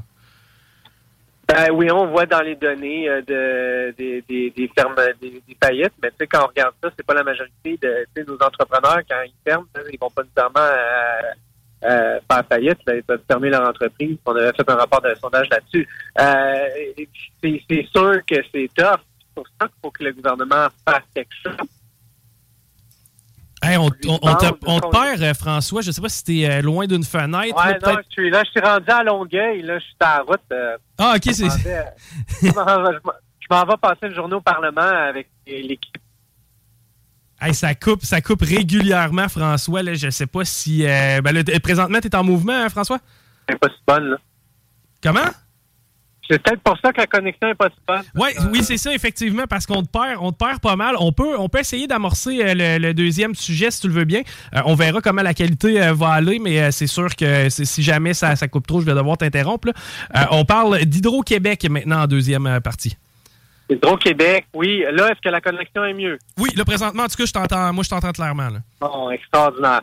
Euh, Hydro-Québec, on en a parlé dans ensemble euh, de, cette, de cet enjeu-là. En février, on avait fait un rapport de sondage sur l'impact de l'inflation sur nos, nos, PME, le fait que ça, ça, ça leur fait extrêmement mal, euh, que deux sur cinq repoussent leur marge, diminuent leur, marge bénéficiaire, que le tiers euh, sont prises avec euh, le fait de, d'augmenter leur, leur niveau d'endettement. Euh, donc, c'est, c'est, pas rose-rose. Puis la façon que le gouvernement peut faire une différence dans, dans les coûts, j'en parlais. Puis euh, notre pression avait tellement fonctionné que le ministre Julien, à l'époque, avait euh, déposé un projet de loi qui limitait la hausse des, des tarifs d'électricité à un maximum de 3 Parce qu'on se rappelle, là, il avait fait un baillon avec le projet de loi 34 qui avait enlevé le fait qu'Hydro-Québec devait aller devant la régie annuellement. On était vraiment opposé à ça. Mais là, ça a fait en sorte de, livrer des, explosions, des, consommateurs des explosions de coûts. Là, la surprise, vendredi dernier, un dépôt de projet de loi, puis ah, ben, les PME sont plus dedans, là, sont plus protégés. dans le fond, le bouclier inflation du gouvernement, là, ben, il est là pour les citoyens, puis la petite entreprise, ben, sorry, buddy, on te met devant le bouclier, puis euh, mange tous tes par toi-même. Fait que je peux te dire qu'on était vraiment pas contents. Je suis tombé en bas de ma chaise, puis euh, on était on était fâchés. Euh, on a répondu qu'il fallait qu'il y ait une révision de ça parce que, je veux dire, d'abord, tu peux pas avoir une politique qui aille contre l'inflation quand tu augmentes les coûts pour que les entreprises vont augmenter leurs coûts. Tu fais juste stimuler l'inflation. Et ensuite de ça, ben, si tu veux aider ta petite entreprise euh, qui est pas capable d'éponger la facture autant que les grandes, puis qui mangent chez bas actuellement, euh, ben c'est pas avec des politiques euh, comme ça que qu'on va y arriver. Donc, on a demandé euh, au ministre de l'Énergie, euh, il a rappelé qu'il était aussi ministre de l'Économie, puis pour ça, ben fallait fallait modifier le projet de loi en conséquence. Il me semble que c'était ça qui faisait notre charme, nous, au Québec, produire notre électricité de façon verte, puis être capable d'attirer des entreprises qui viennent, qui puissent venir, proférer, qui puissent venir euh, proférer avec, euh, avec le, prix de, l'électricité qui, est beaucoup plus bas. Il semblerait que ce n'est pas nécessairement le cas. Ben, c'est le cas pour les grandes entreprises, pour le tarif, euh, L, je pense. Mais ce qui est très peu connu, c'est que ça, ça fait en sorte qu'il y a un interfinancement. C'est-à-dire que ton citoyen va payer 0,8 de, son coût d'électricité. La grande entreprise aussi, mais la PME, elle, a 1,2. Dans le fond, à 18, entre 18 à près de 30% plus cher. Fait que là, en faisant en sorte de ne pas les inclure dans le projet de loi 2, là, puis en leur faisant faire avaler la, hausse de 6,4% qui s'ajoute à toutes les autres hausses des, des, coûts gouvernementaux. Là. Les régimes des rentes du Québec, ça augmente de 6,5% euh, Tout augmente. Là. Euh, donc, tu vas juste creuser un écart dans ton interfinancement où tes petites entreprises, des, des PME paient déjà euh, les, tarifs d'électricité de façon plus élevée. Euh, donc, c'est impératif que le gouvernement prenne, prenne en compte la réalité des PME dans la réalité de l'inflation. et puis, surtout les petites entreprises. Ça, c'est pas le cas dans le projet de loi 2. Puis, vous pouvez compter sur la FCI pour faire valoir la réalité des PME euh, on, est sorti fort vendredi, puis on espère être invité en commission parlementaire. Euh, puis euh, on a parlé avec le ministre concerné, puis on va être là au front pour défendre les PME. Ben, et puis, tu sais, c'est un non-sens à quelque part parce que rares sont les PME, justement, qui consomment en capoté. Tu sais, c'est vraiment plus le lot des grosses entreprises. Le cash, il n'est pas à gosser chacune des petites PME. Tu sais, ce serait beaucoup plus facile de passer une norme au niveau des grandes entreprises euh, uniformes, mais qui, justement, donnerait un break aux, PME qui sont pas nécessairement les plus grands consommateurs. Ouais. Ben, tu sais, la perspective, c'est peut-être, ouais, mais tu sais, là, les citoyens, ils vivent difficilement, faut les aider. Les entreprises, ils peuvent tout le temps augmenter les coûts, tu sais, puis... Euh, mais OK, mais la petite la moyenne, pas pareil, là. Je veux dire, le petit restaurant, là, que c'est denrées alimentaires, augmente comme ça se peut pas, là. Je veux dire, lui, il fait quoi, tu sais? La PME manufacturière qui va revoir une augmentation de facture de 3 000, 4 000 je veux dire, c'est bien beau vouloir euh, transférer les prix. Elle fait quoi? Le petit, le petit détaillant, là, qui va augmenter son prix. Ben, le consommateur, lui, il faut qu'il coupe dans ses dépenses. C'est le consommateur, là, qui, qui va choisir où il achète. Ben, c'est la meilleure façon, en mettant de la pression comme ça sur les petites qui augmentent leur prix, à envoyer plus de monde à aller sur les géants en ligne ou dans les grandes chaînes américaines. Donc, une politique de bouclier inflation euh, doit prendre en considération la petite entreprise pour que ça fonctionne. Ah, totalement. Puis c'est justement, vous avez tout euh, intérêt justement à les défendre et euh, c'est le fun de voir ça. Allez, François, si on veut, si on a besoin de vos services à la FCI, c'est quoi la façon la plus simple de vous contacter? le fci.ca euh, il y a euh, en haut à droite un onglet pour adhérer. Donc, si on est entrepreneur, ça vaut la peine. Plus on est d'entrepreneurs, plus on a une force, une voix. Euh, puis on a aussi des, des outils fantastiques pour les PME qui n'ont pas qui ont pas nécessairement de direction de ressources humaines. On a les ressources aux entreprises. Puis on est vraiment là pour les aider. D'ailleurs, j'animais un webinaire avec la CNESST pour parler des normes du travail, puis c'est quoi que les, les, éléments à savoir pour les dirigeants d'entreprise. On a des modèles de lettres, des politiques. mais vraiment là pour les entrepreneurs. FCI.ca, c'est la meilleure façon de, de, voir, de s'intéresser, puis euh, d'adhérer pour pouvoir faire une différence en tant qu'entrepreneur. Merci de relever ces sujets-là qui sont, ma foi, trop peu abordés. Merci, François. Merci, puis désolé pour la connexion qui était. Ah, il n'y a pas de problème. Je te remercie. Bye bye. François Vincent de la FCAI, on le répète, si vous avez besoin de leur service, le site web est à votre disposition. Et c'est facile. Je pense qu'on va tomber dans tes sujets, Christine, parce qu'il y en avait certains qui euh, ont piqué mon attention. Je te laisse deviner lequel. Ben écoute, quand j'ai vu le j'ai vu le titre là, de la nouvelle, je me dis c'est sûr qu'il faut que je fasse ça avec Chico, ça donne vraiment bien. T'as le buzz de la porno avec toi. Euh, donc, euh, ben écoute Chico, je vais commencer comme ça. Sais-tu ce que c'est un spermophile? Un spermophile, c'est quelqu'un qui a peur de la dèche. Non. Ah, bon, ben ça a arrêté ça. euh, mais tu vois, c'est ça, il y, a deux, euh, y a deux définitions. Effectivement, la définition sexuelle serait quelqu'un qui aime. Ah oui, c'est vrai. Ben oui, une file. File, ça, t'aimes ça, ça d'habitude. Oh, excuse. Ouais, ouais, ça ouais, Donc, qui aime le sperme. Euh, mais ici, je te parle pas euh, de semences, je te parle de euh, rongeurs. Hein? Oui, donc le spermophile arctique, c'est des mini-rongeurs. Donc, c'est un genre d'écureuil, mais qui se tient en meute. OK. OK. ça, c'est vrai. D'habitude, c'est assez individuel. Non, mais tu vois pas un tas d'écureuils ensemble, comme tu le vois avec les rats, par exemple. Ouais, ou je vais chercher le nom de la bébite, là. En Afrique, là. Les petits. Les opossums?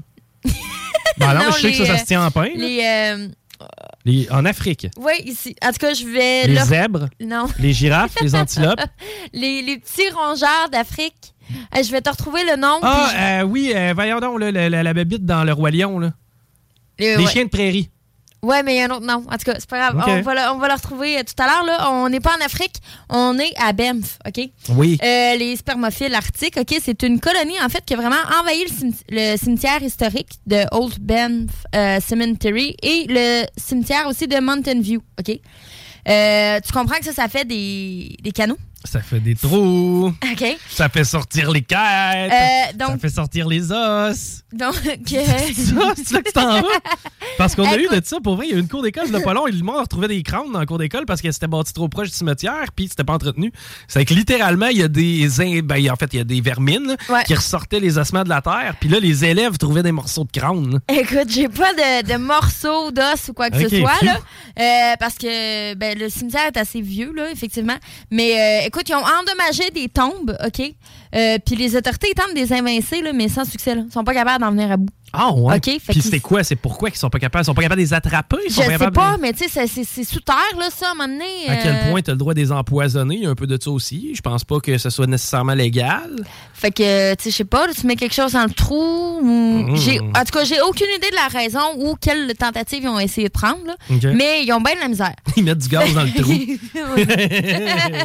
oui. Ça a fait boum. Un cimetière de, de, rongeurs, finalement. Ça a fait boum, j'ai revu grand-papa. OK. Euh, fait que c'est ça. Fait que puisqu'ils creusent des, des réseaux de tunnels, c'est vraiment les, les, pierres vont s'enfoncer, euh, même s'effondrer. Euh, on n'a pas de valeur approximative des dégâts, là, mais le gestionnaire des parcs dit que c'est quand même assez élevé. Il faut aussi noter là, que c'est difficile de, de, remplacer parce que la première pierre tombale date de 1890 sais, fait que même si tu fais de la restauration, euh, si c'est défaite, malheureusement, Je nous trouve vraiment négligents par rapport à nos cimetières. Je ben, en tout cas, de ce que moi, je constate ici au Québec, moi, je nous trouve négligents par rapport à nos cimetières. Si c'est pas de... Euh, ma tante qui va voir grand-maman une fois par mois, qui amène pas des nouvelles fleurs, puis s'occuper, puis être sûr que le gazon est pas si pire. Ben, man, je te, je te garantis. Il y a des fois, c'est des décrépitude, là. Les pierres les, les épitaphes illisibles. Non, non, ça, ça arrive très souvent. Puis ça, je veux tu sais, moi, aussi peu que je suis concerné par la mort, là, euh, c'est assez ironique parce qu'on en a parlé en fin de semaine. C'est drôle, c'était mon souper de fête. Je vais te compter ça. C'est mon, euh, c'est mon souper de fête en fin de semaine avec ma famille. Ma, ma, mère est là, mon beau-père est là, mon frère avec sa blonde, la petite, ma soeur avec son chum. sais Souper de famille traditionnel. Puis, à un certain moment, ma tante, ma moraine, elle appelle. Elle appelle, puis c'est mon frère. Il dit Ah, c'est drôle, ta moraine m'appelle moi pour ta fête. C'est, là, il va prendre l'appel, puis il revient. Je suis comme Qu'est-ce qui se passe Pourquoi c'est que ça que ma tante t'a appelé Là, il dit Ah, il stresse pas mal parce qu'ils ont peur de trouver pas mort. Là. Là, je dis, de quoi tu parles? Parce que, eh, ben, tu sais, moi, mon père, je le, le vois pas régulièrement. Je le vois vraiment sous base annuelle. C'est pas, pas qu'on est en chicane, c'est vraiment. Tu juste... pas contact ou tu ben, c'est ça. Puis il y, a un bout de temps, il est parti à l'extérieur. On s'est moins, on moins parlé. On s'est un peu perdu de vue. Puis, tu sais, on prend des nouvelles. T'sais, moi, j'irais pas un après-midi passer chez mon père. Je dirais, non, tu, prends des nouvelles une fois de temps en temps, tu t'appelles, mais c'est rien de régulier. C'est ça. Puis c'est bien correct. Tu sais, c'est notre relation, c'est le même. Puis, c'est que, tu sais, là, je dis, OK, mais là, il file pas. Il dit, non, non, c'est un site pas mal malade. Puis tout le kit. Puis, tu sais, euh, comment qu'il me dit, je capotais, quand il me dit ça? Il dit, tu sais, quand je m'en vais le visiter, des fois, là, euh, à l'improviste, il dit, je m'assure tout le temps que ma blonde puis la petite restent dans le char parce que je veux pas qu'on tombe face à face un cadavre. OK, donc, il est vraiment, euh, ça va pas bien, là. Ben, tu sais, mais mon père euh, a toujours été, sans dire théâtral. Mais euh, ça, se peut, que ça aille pas si mal que ça. mais il met ça pire que c'est. donc Ça a déjà été le cas. Ça fait que je le sais pas présentement si c'est le cas aussi. Mais tu sais, à un certain moment, je regarde mon, je regarde mon frère, puis je fais comme. Puis là, parce que là, il relance ma soeur, là, ça parlait de la mort. Là, je fais comme, Chris, c'est ma fête. Là. On peut-tu parler d'autre chose que la, mort, la mort potentielle de mon père, puis le fait de tomber peut-être sur un corps? Là, en même temps, euh, je crois que c'est quelque chose qu'il faut aborder. Euh, oui, mais euh, moi je pense pas que dans ces circonstances-là, pas à ma fête, tu comprends? Euh, Non, je comprends tout à fait, mais tu tu vois, mettons moi ma mère, euh, tout ce qui est les assurances vie et tout, c'est moi qui va être euh, responsable testamentaire. Ah, mais ça on l'a déjà tout fait le ben, ok, c'est ça, mais tu sais c'est important de régler ces affaires-là parce que ma grand-mère est décédée il y a quelques années, puis ma mère elle s'est ramassée légataire testamentaire parce que c'était le bordel, ok? Mhm. Fait que sérieusement vous avez des outils pour préparer ça, faites-le. Ah, ça, c'est clair. Parce que c'est vraiment de la merde, c'est de la paperasse, c'est d'appeler où, tu fais quoi.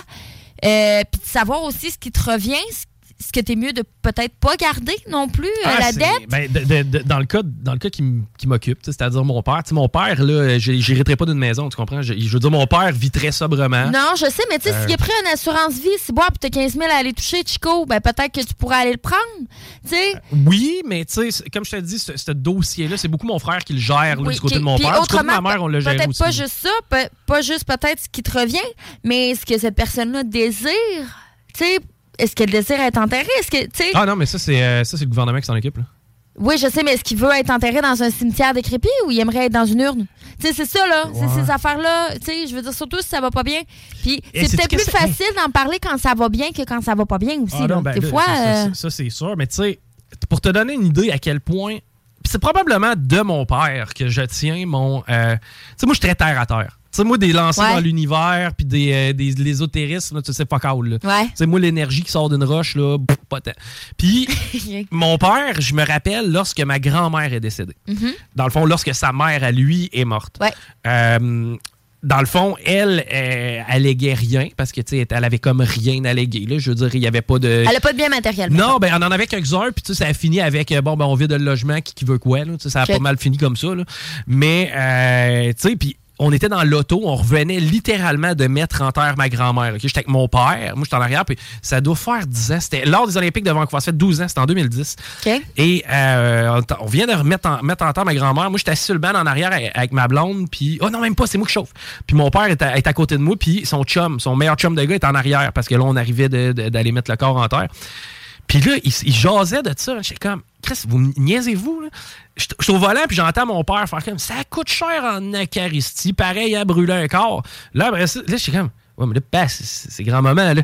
Il est comme, ouais, je sais bien, là, mais si tu me fournissais une torche puis du gaz, je m'en occuperais. Là, j'étais comme, pas tu brûlerais grand-maman. Puis là, en arrière, t'as son chum qui fait comme Ouais, mais tac, tu verrais qu'un corps, c'est tough en hostie à brûler. là, je suis comme Chris, pensez-vous pour vrai à ce plan-là? Là? Êtes-vous en train d'établir un plan? OK, attends. Euh, ça coûte vraiment très cher. Je suis ben pas oui, pro, je suis pas ben pro dans les pompes funèbres. Là. Mais sérieux, man, le montant que le gouvernement te donne, c'est une pécadille. Ben, c'est fuck all. OK? Fait qu'il est mieux de rester de l'argent en compte pour l'enterrer parce que Fait que ça, effectivement, là, je comprends qu'effectivement, c'est une, une façon. euh, Mais tu sais, c'est mon pas père- délicat, mais comme je te dis, c'est pour ça que c'est important peut-être d'en parler avant puis de faire un plan parce que là, c'est pas le temps, là. Ouais. Puis, mais mais tu sais, ça, ça reste que mon père a tout le temps dit une chose. Puis, tu sais, de son vivant, là, de- de- encore là, tu sais, moi, je vous parle de mon père sans en parler au passé, tu sais, ça reste que ça doit faire 4 ans que je l'ai pas vu. Tu sais, on n'a pas échangé depuis 4 ans. Et puis là, le fait que, que justement, tu, tu sais qu'il va moins bien, c'est pas quelque chose qui te. Je suis mitigé. Je suis Ouais. mitigé parce que euh, moi, je garde une image de mon père. Ouais. tu Présentement, que j'ai dans ma tête, tu d'un homme que j'aime, que je respecte. tu Puis, euh, mais présentement, il est tellement mal en point de ce que je comprends de mon frère. Est-ce que je suis mieux de le voir là que de juste garder dans ma tête Je vais être le bout qu'on a fait? Sérieusement, je pense vraiment que c'est mieux d'aller dire au revoir. Ben, tu encore, encore on dit ça, il reste peut-être 7 ans. Non, là, tu sais, non. genre là, non, mais ça aucun- Tu tu comprends que. est en train de tuer ton père. Ouais, c'est ça, là, je suis vraiment désolée. Mais sérieusement, euh, puis tu sais, mon copain, euh, sa grand-mère va pas très bien. Là, elle vient d'être placée, puis elle a été à l'hôpital, puis dans le coma. Puis il hésitait parce que j'ai jamais été proche d'elle. Puis j'ai dit, sérieusement, Marc, vas-y. Mais c'est ça, il y a important. ja- mais attends un Puis peu. c'est, moi, mais c'est vraiment important. Puis par- pour te pardonner, toi, même Pardonnez de quoi? parce que tu as besoin de voir cette personne-là. Sérieusement, je pense vraiment que c'est quelque chose qui te permet d'évoluer. Un deuil, c'est pas facile. Je, je le sais pas, Christine, parce que comme je t'ai dit, je ne suis pas fait comme tout le monde. Bizarrement, là. euh, et, et- et- et dans ce sens-là, tu sais, tu dis, ton copain, il a jamais été proche de la, de- de la dame en question? Non, mais son père, oui. Bon. Fait que je pense que pour un respect pour la famille aussi autour, je sais pas. Bon. Mon père, euh, moi, j'ai été proche de lui. OK. Mais sais-tu quoi? J'ai été proche de lui, puis comme je t'ai dit, est-ce que j'ai le goût? Puis encore là, tu sais, on, on philosophe parce que je, je, je connais pas l'état exact. là, Puis encore là, le monde va appeler, ils vont dire, man, on va t'aider. Non. mais mais tu sais, le, le point était que, sais, mon père, moi, il m'amenait au hockey quand j'étais jeune. Tu comprends? Tu sais, moi, mon père, j'ai une belle relation avec. Il y a eu des bouts moins le fun, comme dans à peu près n'importe quelle relation. Il n'y a pas de. de- tu sais, il n'y a pas de chicane. On n'est pas en conflit. Euh, Il n'y a pas. tu Mais il y ça- a plus, y a plus, mais il y a plus de contact qui se fait depuis 4 ans? non, mais en même temps, si j'y fais un contact aujourd'hui, puis de ce que je comprends de mon frère, je retrouve pas le même homme. Et c'est, j'ai l'impression Donc, que ça, ça va préfères m'affecter plus. rester. Donc, tu préfères. En fait, ton deuil est, est quasiment fait d'une certaine manière parce que tu as mis un deuil sur la personne idéale que ton père était. À peu près. Ouais. Tu comprends-tu? Ah, je, ouais. je- je suis peut-être un peu là dans ma tête. Puis, puis c'est même pas une question. En fait, c'est quoi? S'il lève le téléphone, puis il m'appelle, puis j'ai le goût de te voir, mon gars, moi, y aller. Mais tu sais, c'est, c'est vraiment plus.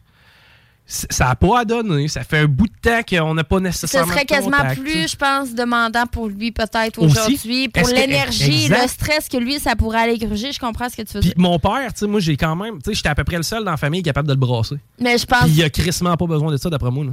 Tu comprends-tu? Tu sais, il n'y a, pas tu y a, pas- y a pas besoin de. de toi puis de, tout- de ce que tu dégages. Exact. Puis de moi qui va faire comme Chris, batte-toi le cul, on sort, on s'en va. Tu sais, tu comprends? Ouais, batte-toi le cul, mais, mais toi, ouais, Mais là, tu- ben, à, à ce moment-là, il y en a clairement probablement pas de besoin. C'est que, Il y a un peu de, ce- de cet aspect-là aussi. Mais euh, hey, là où je voulais m'en aller avec toute cette histoire de mort-là, là, c'était. euh, c'est ça, mon père, lui, ce qu'il nous avait dit dans le temps, il dit Moi, quand je vais mourir, là, il dit Moi, il n'est pas question que vous m'enterrez dans un trou. Il dit Moi, vous allez prendre les cendres, là, puis vous allez aller, sur le- vous allez aller pas loin du pont de Québec, là, puis vous allez dropper ça dans le fleuve. Ouais. C'est tout, c'est tout le temps ça qu'il nous avait dit quand on était jeune. Je ne sais pas si son discours a changé à l'heure actuelle, mais tu sais, clairement que mon frère, puis moi, on va le faire. là, dans le Ben, sens- ça, je pense que c'est une des, des plus belles affaires. Là. ben oui, puis il, en fait, c'était ce qu'il disait. Maintenant, est-ce qu'il a changé d'avis parce que là, étant donné que ma grand-mère est morte, peut-être qu'il préférerait être euh, Avec enterré elle. avec elle. Tu sais, je ne sais pas si dans les dernières années, exemple, son- sa mentalité a changé, mais je serais très surpris. Puis quand ma, ma grand-mère est décédée, tu sais, moi, ma, ma grand-mère, puis notre famille, mon père était vraiment pas Christian. Tout ce qui était religion Ouais. catholique, il en avait une aversion profonde. Probablement parce que mon père était, faisait partie des orphelins du Plessis. OK. Tu sais, lui, il a été adopté. Il en a pas souffert, dans le sens qu'il a eu une super belle vie. Il a, il a eu une bonne famille. Il, a- il est tombé dans des bonnes mains. Puis, ça a super bien été. En fait, mon père a jamais cherché à savoir qui étaient ses parents. Lui, ça l'a jamais intéressé. Lui, c'était important. C'était comme sa famille, c'était sa mère, puis c'était that's it. Et euh, quand elle est décédée, euh, ma, ma grand-mère, je me rappelle, on est allé euh, à Chapelle, ou je ne sais pas trop, là, la place que... L'église? Ben, en fait, la- non, non, la, la place que le gouvernement te réserve quand, parce que, tu sais, justement, là, c'était des, des gens à faible revenu. Salon funéraire, genre? Salon funéraire, ish, dans le. Il me semble que c'était dans Basseville, pour te donner une idée. Puis on débarque là, puis je me rappellerai toujours, OK, j'étais avec ma soeur à ce moment-là, mon père est à côté de moi, ma, ma, ma, ma blonde de l'époque est là. Puis nous autres, on sait pertinemment qu'eux autres, ça fait chier, là, tout le, le gars en soutane en avant qui raconte des niaiseries, parce qu'on doit le subir. Il y a quand même une espèce de petite, euh, euh, petite cérémonie, comme, mettons, là, euh, de, de peut-être Comme 10 une minutes. messe. Oui, il y a une messe. En fait, c'est ça. Le terme, c'est une messe. Puis, tu sais, c'est drôle parce qu'à un moment donné, le prêtre, il s'avance vers nous, puis genre, il fait comme, tu sais, je le sais que le Christ a toujours été dans votre cœur et que je suis comme ta gueule, man. Tu peux pas, genre, moi, être au courant de ce que tu dis, là, présentement. Puis là, il continue, il continue, puis je comprends, il fait sa job, OK? Lui, il est payé par le gouvernement pour nous euh, faire, euh, pour faire ça, puis peut-être que ma grand-mère, Ah, qui ben, était déjà morte, euh, Écoute, tripait, pour elle, ça l'a fait honneur, là. Tu sais, faut penser à ça. Elle, si elle était catholique, peut-être que c'était important pour elle, là. Je ne sais pas à quel point. Puis là où ça m'a marqué, c'est que ben, pour la famille puis pour apaiser vos souffrances, il s'est mis à chanter une chanson.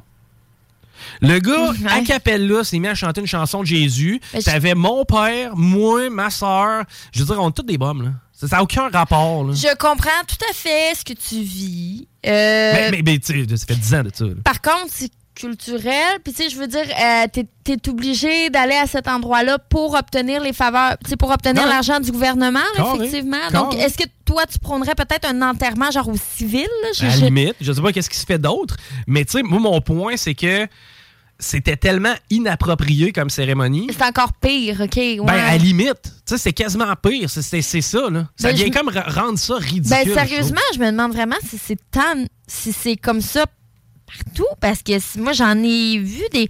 Ben, moi, j'étais allé à, différents corps. Là. God bless me, j'ai pas eu beaucoup de décès dans mes, dans mes proches, dans ma famille, ces trucs-là. J'ai jamais été euh, dans Il n'y a le pas cœur, des églises là. partout, là. Non, mais Non, non, je suis pas mal certaine. J'ai jamais été dans le cœur comme de l'organisation de ça. C'est qu'est-ce qui se fait, qu'est-ce qui a été choisi, qu'est-ce qui l'a pas été. Ça, je le sais Je peux pas. m'informer, mais je suis pas mal certaine que la messe n'est pas obligatoire, Chico. Ben, tu sais, il y a peut-être de ça. Peut-être qu'ils ont décidé de la faire quand même parce que c'était la demande de ma grand-mère aussi. Remarque. C'est ça. Mais, Mais tu sais, je- c'était tellement. Ça clashait tellement avec notre réalité que, que je trouvais que.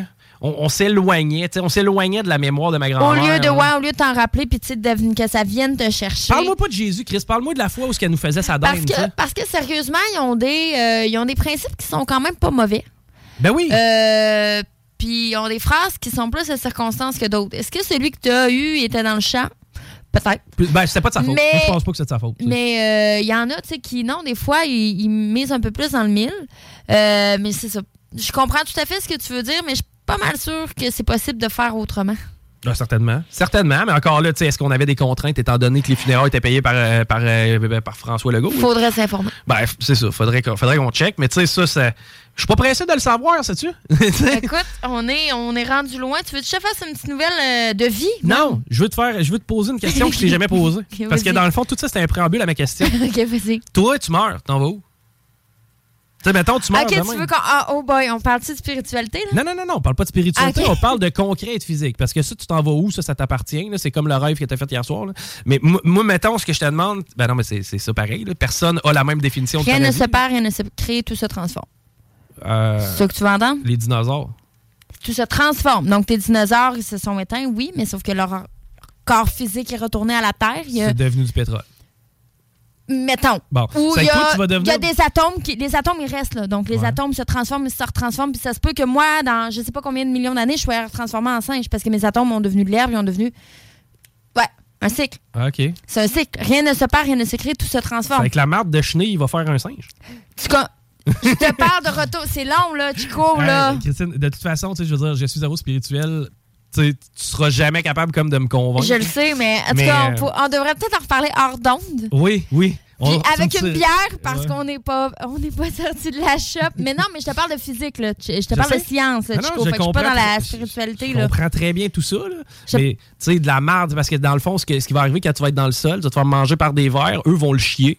Ça va devenir de l'engrais, puis ultimement, oui, tu sais, ça. La- c'est ça là. Mais c'est parce qu'il va rester quoi de toi, là, à travers. Tu vas, avoir, tu, vas, pas- tu vas être passé à travers un système digestif de verre à un certain moment. Là. Ouais, OK. Bon, puis là, tu vas devenir un singe. Non, mais Chico, on parle sur des millions d'années. euh, je peux pas t'expliquer comment que ça se fait, effectivement, mais je peux Ben, On ta- vient de l'eau, on vient de l'eau, si boire, on vient de où nous autres? Hey, regarde, effecti- effectivement, cette question-là, j'ai pas de réponse. Bon, ben, Mais j'ai pas plus de réponse à où est-ce qu'on s'en va. Euh, ceci dit, à quel endroit tu, Mettons, là, parce que ça peut arriver. OK, regarde, je veux dire, moi, je suis rendu mi-trentaine, 36, yes, vieux bonhomme. Et, et toi, t'es mi-vingtaine, OK? Maintenant, tu sais, on peut, c'est de valeur, là, mais il peut nous arriver une bad luck, il peut arriver plein d'affaires. euh, Moi, je meurs pas tout de suite, je te l'annonce. ben, tant mieux, là, idéalement, là, parce qu'on a encore de la job à te faire faire. mais euh, non, mais est-ce que tu as déjà une idée? Est-ce que, est-ce que tu, tu t'as ciblé genre un lot? Est-ce que tu veux t'en aller avec ta famille? Est-ce que... Euh, tu vas me foutre dans la mer, man. OK? Puis, euh, tu, ben, tu me fais brûler, là, clairement. Là. Puis, euh, pas trop de broyage, s'il vous plaît, là, partez, puis euh, sous le riz, veux- là. ouais. Sous le riz pour mais, moi, Mais là. tu veux pas, euh, tu veux pas qu'il y ait un lieu. Parce que, tu sais, dans le fond, l'épitaphe, la pierre tombale, le, fameux enterrage. Non, man, je suis pognée dans une cage toute ma vie, dans un moule. Laisse-moi me libérer, puis euh, non. Tu sais, oui, j'ai des aides proches, mais si eux, leur souhait, c'était ça, moi, je... Va me foutre dans la mer, va me foutre dans quelque chose que j'aime, puis...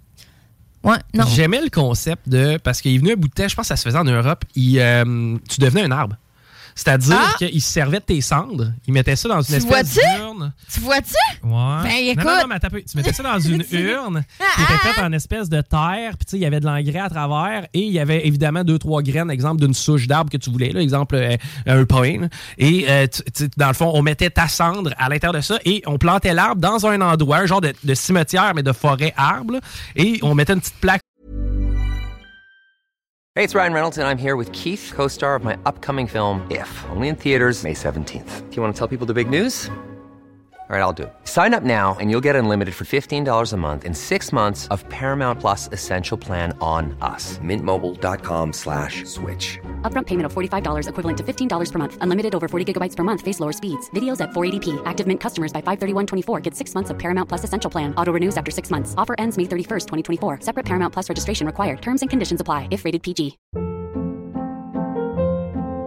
Hold up. What was that? Boring. No flavor. That was as bad as those leftovers you ate all week. Kiki Palmer here, and it's time to say hello to something fresh and guilt-free. Hello Fresh. Jazz up dinner with pecan-crusted chicken or garlic butter shrimp scampi. Now that's music to my mouth. Hello Fresh. Let's get this dinner party started. Discover all the delicious possibilities at hellofresh.com. Koba, exemple, Christine Delonchamp avec, ta date, euh, avec la date de. de- et c'était comme ton arbre. Vraiment pour être millionnaire, là, tu fais ça sur ton domaine avec toute ta famille. Ah, ça, c'est le meilleur des mondes. là. Ouais. Mais tu sais, maintenant, moi, moi j'ai entendu parler de l'aquamation. Et j'ai pas haï cette, euh, ce Vas-y, truc-là. je, je ne connais pas ça. L'aquamation, en fait, c'est une façon de, euh, de, de- de- de te brûler, Ouais. mais euh, dans l'eau. Euh, donc, on te met dans un cercueil avec une solution d'eau euh, chauffée, là, à 100, mettons à 100 degrés Celsius ou presque, là, et on remplit, puis c'est à travers l'eau que ça se passe, et euh, dans le fond, t'es comme drainé. là. Il y a un drain, et ouf, tu Ah. dans le drain. là. Tu tu retournes à la mer. Là. Ah! Ben oui.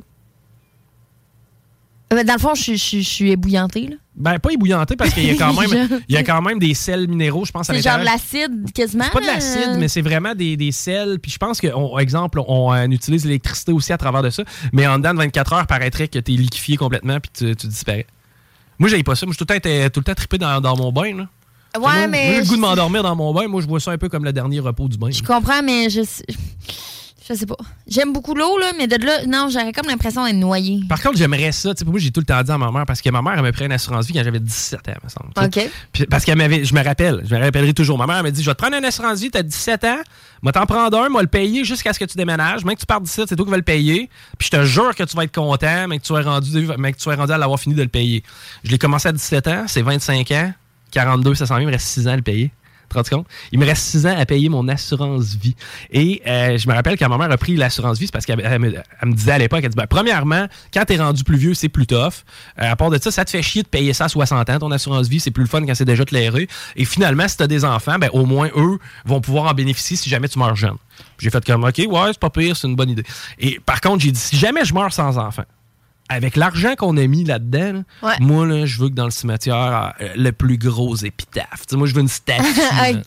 Moi, je veux quasiment un David de Michel-Ange, mais moi, genre, avec mon bat caché. Quoi que j'ai tout le temps dit, moi, m'enterrer, essayer de m'enterrer- ouvrir le cercueil, mais en bas. Je pense que j'ai. Tu sais, il y a plus de fierté à montrer ce qu'il y a en bas que de juste l'ouvrir en haut.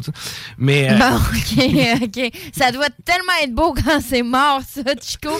Anyway. Mais euh, non, mais je disais toujours, moi, je veux, là, quand tu entres dans le cimetière, que n'importe. Quand j'étais jeune, c'était ça. Là. Quand j'étais gamin, moi, je, je tripais à aller me promener dans les cimetières, gamin. Ouais. Ok, t'aimais pas ça, toi? Oui, mais euh, on en reparlera donc. Ah, jusqu'à temps que tu vois des esprits. là. Mais euh, on ira. Alors, Écoute, le party de Noël s'en vient, on se boira une coupe de bière, Ouais, parce que j'en ai long à compter. ouais. Mais c'est normalement quelque chose que je raconte pas. euh, faut que je sois un petit peu plus réchauffée pour parler, mais écoute, chacun a vu ou en tout cas euh, non, a vécu. Mais c'est moi, je respecte ton choix de pas me croire, mais respecte le mien de. Ben oui. Ben non, mais moi, jamais je vais. hey, moi, jamais je vais forcer quelqu'un à embarquer dans me. Au contraire, moi, je passe mon temps à dire, man, give me de la spiritualité. Mais c'est quoi? Je crois que euh, plus ça va, mon chum, il est très raci- ben, scientifique, mettons. que Je pourrais dire plus science. Puis souvent, on passe les soirées justement avec une petite bière à parler de ça. Puis moi, ce que j'explique par l'ésotérisme, lui est capable d'aller l'expliquer par la science. Ben souvent. Donc, euh, c'est tout simplement une manière de voir les choses. Mm. Euh, je crois. Puis je dis pas qu'il n'y a pas de euh, raison euh, scientifique à ce que j'ai vu ou à ce que j'ai vécu. Je ne ferme pas du tout la porte à ça parce que je suis quelqu'un de très ouverte. Mais euh, moi, ma façon de me l'exprimer et selon mes croyances, c'est comme ça que je l'explique. Tout simplement. Ben, tu sais, c'est correct aussi. euh, Puis comme je te dis, j'aimerais ça, moi, avoir une spiritualité. Dernièrement, il y a un mormon qui m'a écrit, un missionnaire. non, non, c'est vrai. Il y a un missionnaire mormon qui m'a écrit.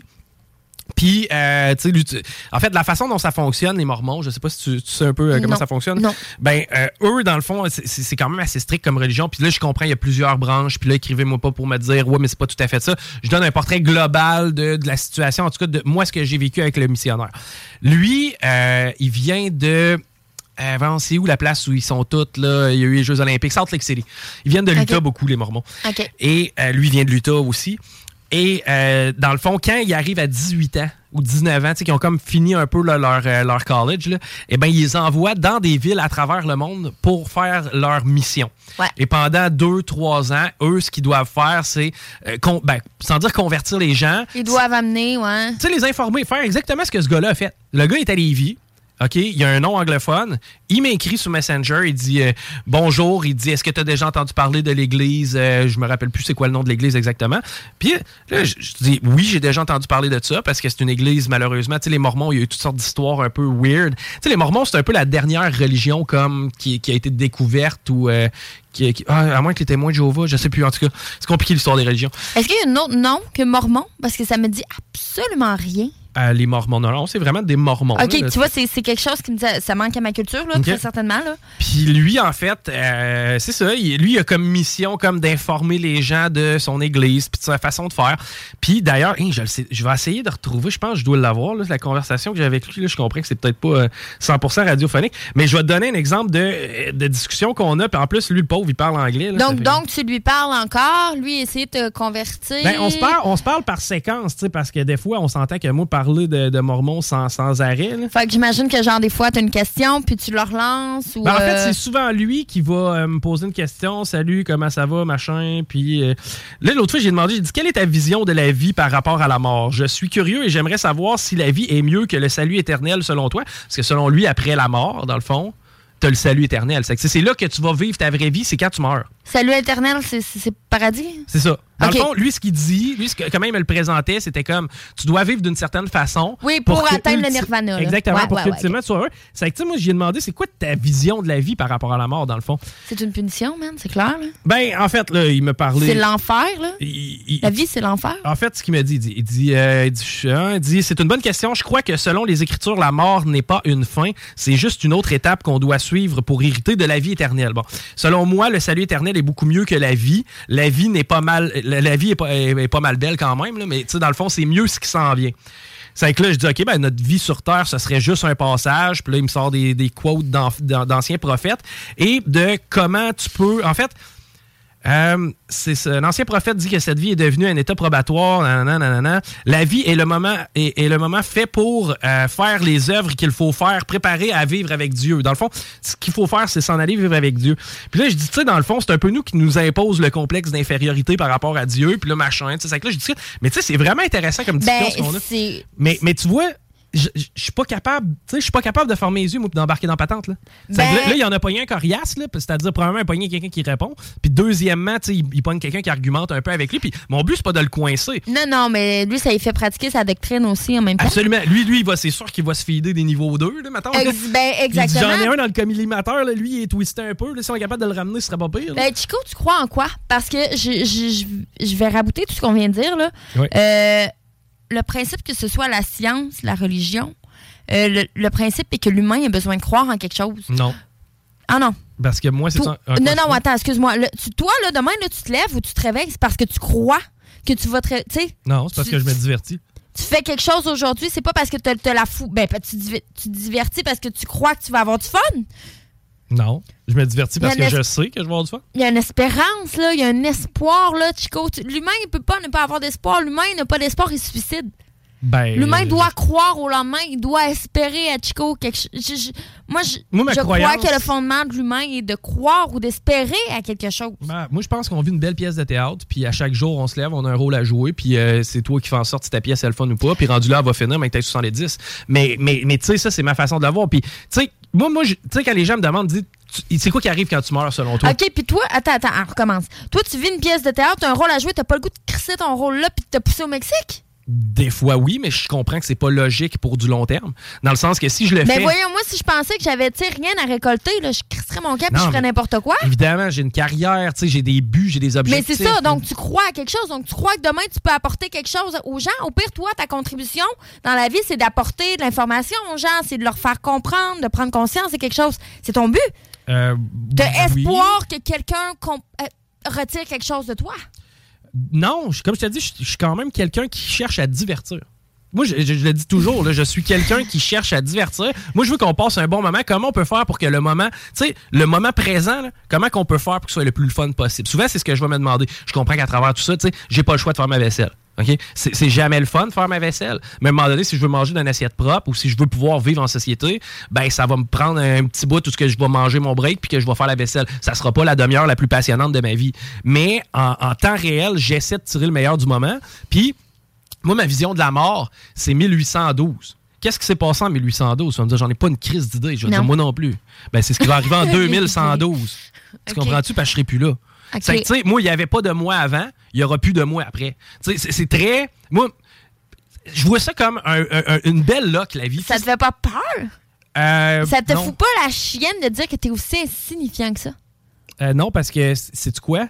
J'essaie autant que possible. Ça, vois-tu, à la limite, si j'ai une mission dans la vie, c'est de laisser un emprunt. Ben, c'est ça. Fait que, bon, tu crois que tu peux faire une différence à quelque part? Euh, Aha! Ben, g- c'est un peu. Non, mais c'est un peu, c'est un peu C'est le, mot, c'est le mot croyance que t'aimes pas, mais le principe est là. Tu crois. Tu, Mais tu sais, je trouve, ça un peu, hautain là, de, de penser que tu peux amener quelque chose Ben, euh, gens. Chico, moi aussi, ça, j'en veux pas d'enfants. Tu penses que j'es- j'espère amener quoi? J'espère amener juste la joie, juste Ouais. du divertissement, comme Ben, tu dis. Mais si moi, j'ai changé la, la, la, la journée d'une personne qui était dans son auto puis qui était marabout parce qu'elle le rit, Mhm. ben, j'ai fait une différence. Oui. Ben, c'est ça. Ben, tu sais, euh, ben, prenons Bob Bissonnette. Bob Bissonnette, c'est quelqu'un qui a mis, qui- a changé la vie de plusieurs personnes. C'est quelqu'un qui a été un entertainer. C'est quelqu'un qui a, tu sais, dans le fond, qui a diverti les gens, qui les a fait triper. Qui les- Tu sais, moi, si je vis une vie dans ce genre-là, puis qu'à 3, 4, 5 ans après ma mort, un peu comme Bob, je sais pas exactement combien d'années ça fait qu'il est parti, ben, si les gens se rappellent de moi comme ça, là, Ouais. en se disant, je me rappelle de Chico, c'était un asti de bon Jack, on avait eu du fun, on avait fait telle affaire. Moi, ça va avoir été ça, puis tant mieux. Ben, oui, mais je pense, je, je crois que ça devrait être le but de toute personne à la base. Genre, d'être y en ça dépend. Non, mais des- d'être heureux, euh, d'être- ben, premièrement, d'être heureux puis de partager la joie autour de toi, tu sais. Mais c'est que ça, c'est très pas- simpliste. C'est Ouais, très simpliste. C'est pas tout le monde qui, qui fait cette in- introspection-là. Il y a beaucoup de gens qui vont se dire, c'est plate à dire, moi, je- un peu comment je le vois, c'est je vais avoir du fun plus tard. Ah oui, je vais avoir du fun plus tard. Ouais, mais là, tu sais, là, j'ai ma job, là, mais d'une couple d'années, là, regarde, mes vacances s'en viennent, je vais avoir du fun en vacances, Mais comprends-tu? c'est parce qu'on ah, le pire c'est qu'on court tellement, on n'arrête jamais, tu sais, c'est sais. pas fait que profites-en là, tu sais. Ben, c'est pour ça que moi, à chaque jour, là, tu remarqueras, tu sais, très souvent, tu, tu vas me voir faire des jokes sur tout. Tu sais, j'ai pas vraiment Ouais. de, de tabou, j'ai pas vraiment. Pourquoi? Parce que je me dis, hey, c'est quoi, demain, on sera peut-être plus là. Autant mieux rire, autant mieux rire jaune, autant mieux, tu sais. Mais si on est capable d'être diverti comme en temps réel, là, coudonc, genre, tu sais, moi, je vis ma vie à coup de journée pour vrai, là. Tu oui, j'ai certains plans à long terme, comme je te disais. tu sais, Je suis pas cave, je me suis acheté une maison à un moment donné, je peux pas. Tu il faut que j'essaye de, de- de mettre mes pions en ben, place tu euh, t'es quelqu'un d'effectivement très économe, Chico, mais t'as compris le principe que tu seras pas enterré avec ton argent. Euh, fait donc, tu t'empêches pas de sortir au resto ou de te payer une bière si t'en veux. Non, mais en même temps, tu sais, je reste quand même. En fait, je veux, je, je ne veux plus jamais subir le stress. Tu sais, je viens d'une famille quand même assez simple.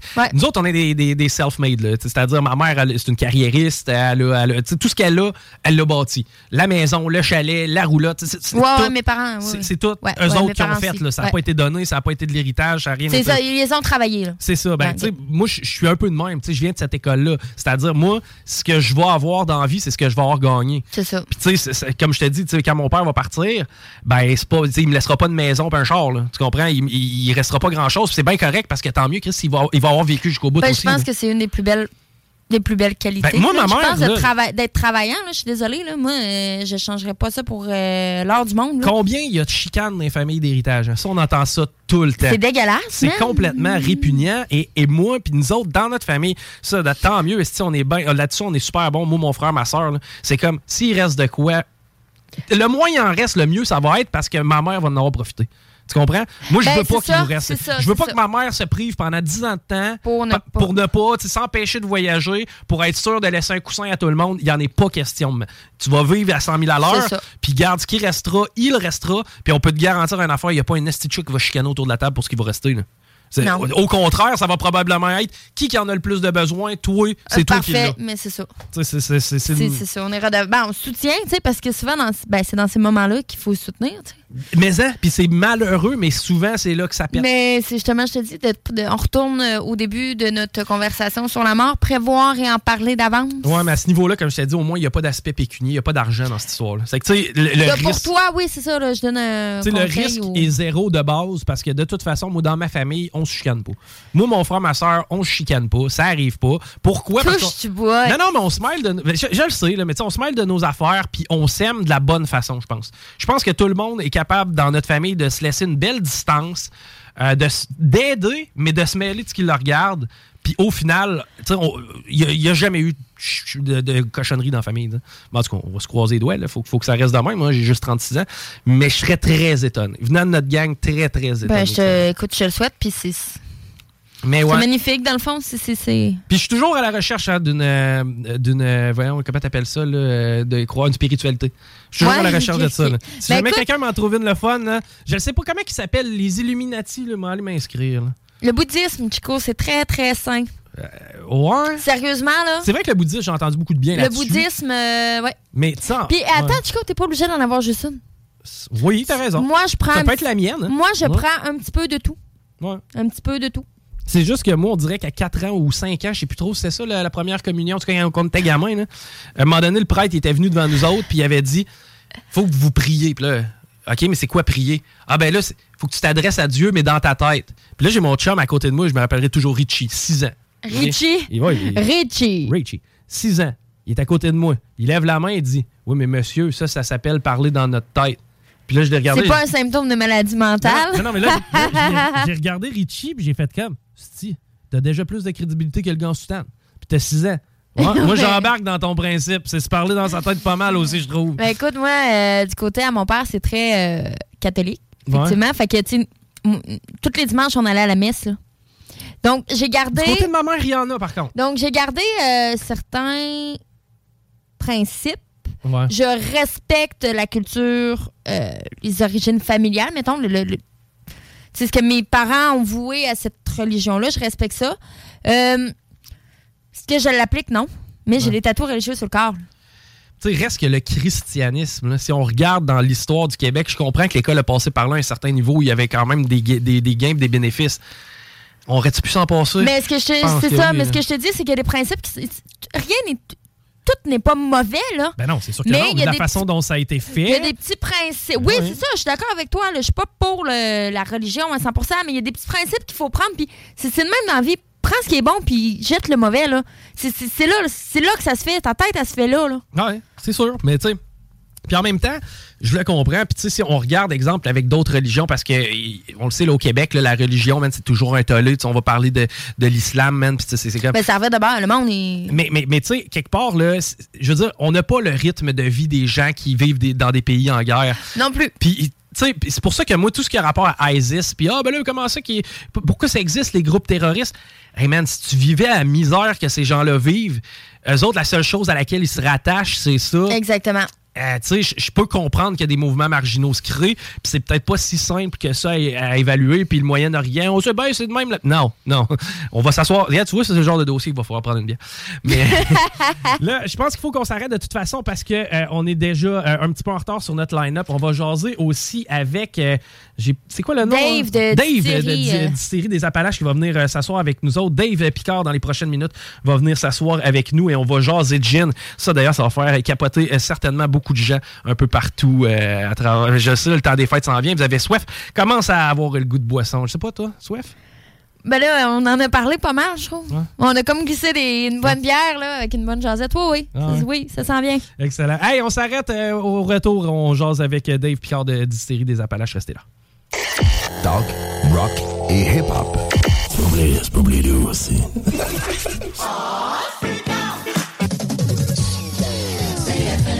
À tous les premiers samedis du mois, 22h, on revit les années 70-80. CFLS à CJMD 96.9 et partout sur le www.969fm.ca. Les animateurs vedettes de CFLS et les plus grands hits sur intro sont au rendez-vous avec Alain Perron, Lynn Dubois, Pierre Jutras et Chris Caz. On se donne rendez-vous à tous les premiers samedis du mois, 22h, sur CJMD 96.9 FM et sur le www.969fm.ca. AutoSentapo.com Talk, rock, hip-hop. CJMD 96.9. L'alternative.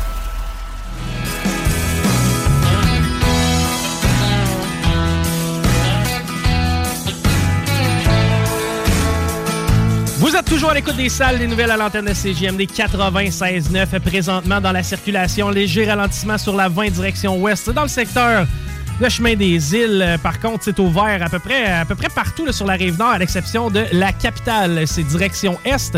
On a un accident sur Robert Bourassa, direction nord. Par contre, ça semble pas nécessairement impacter beaucoup.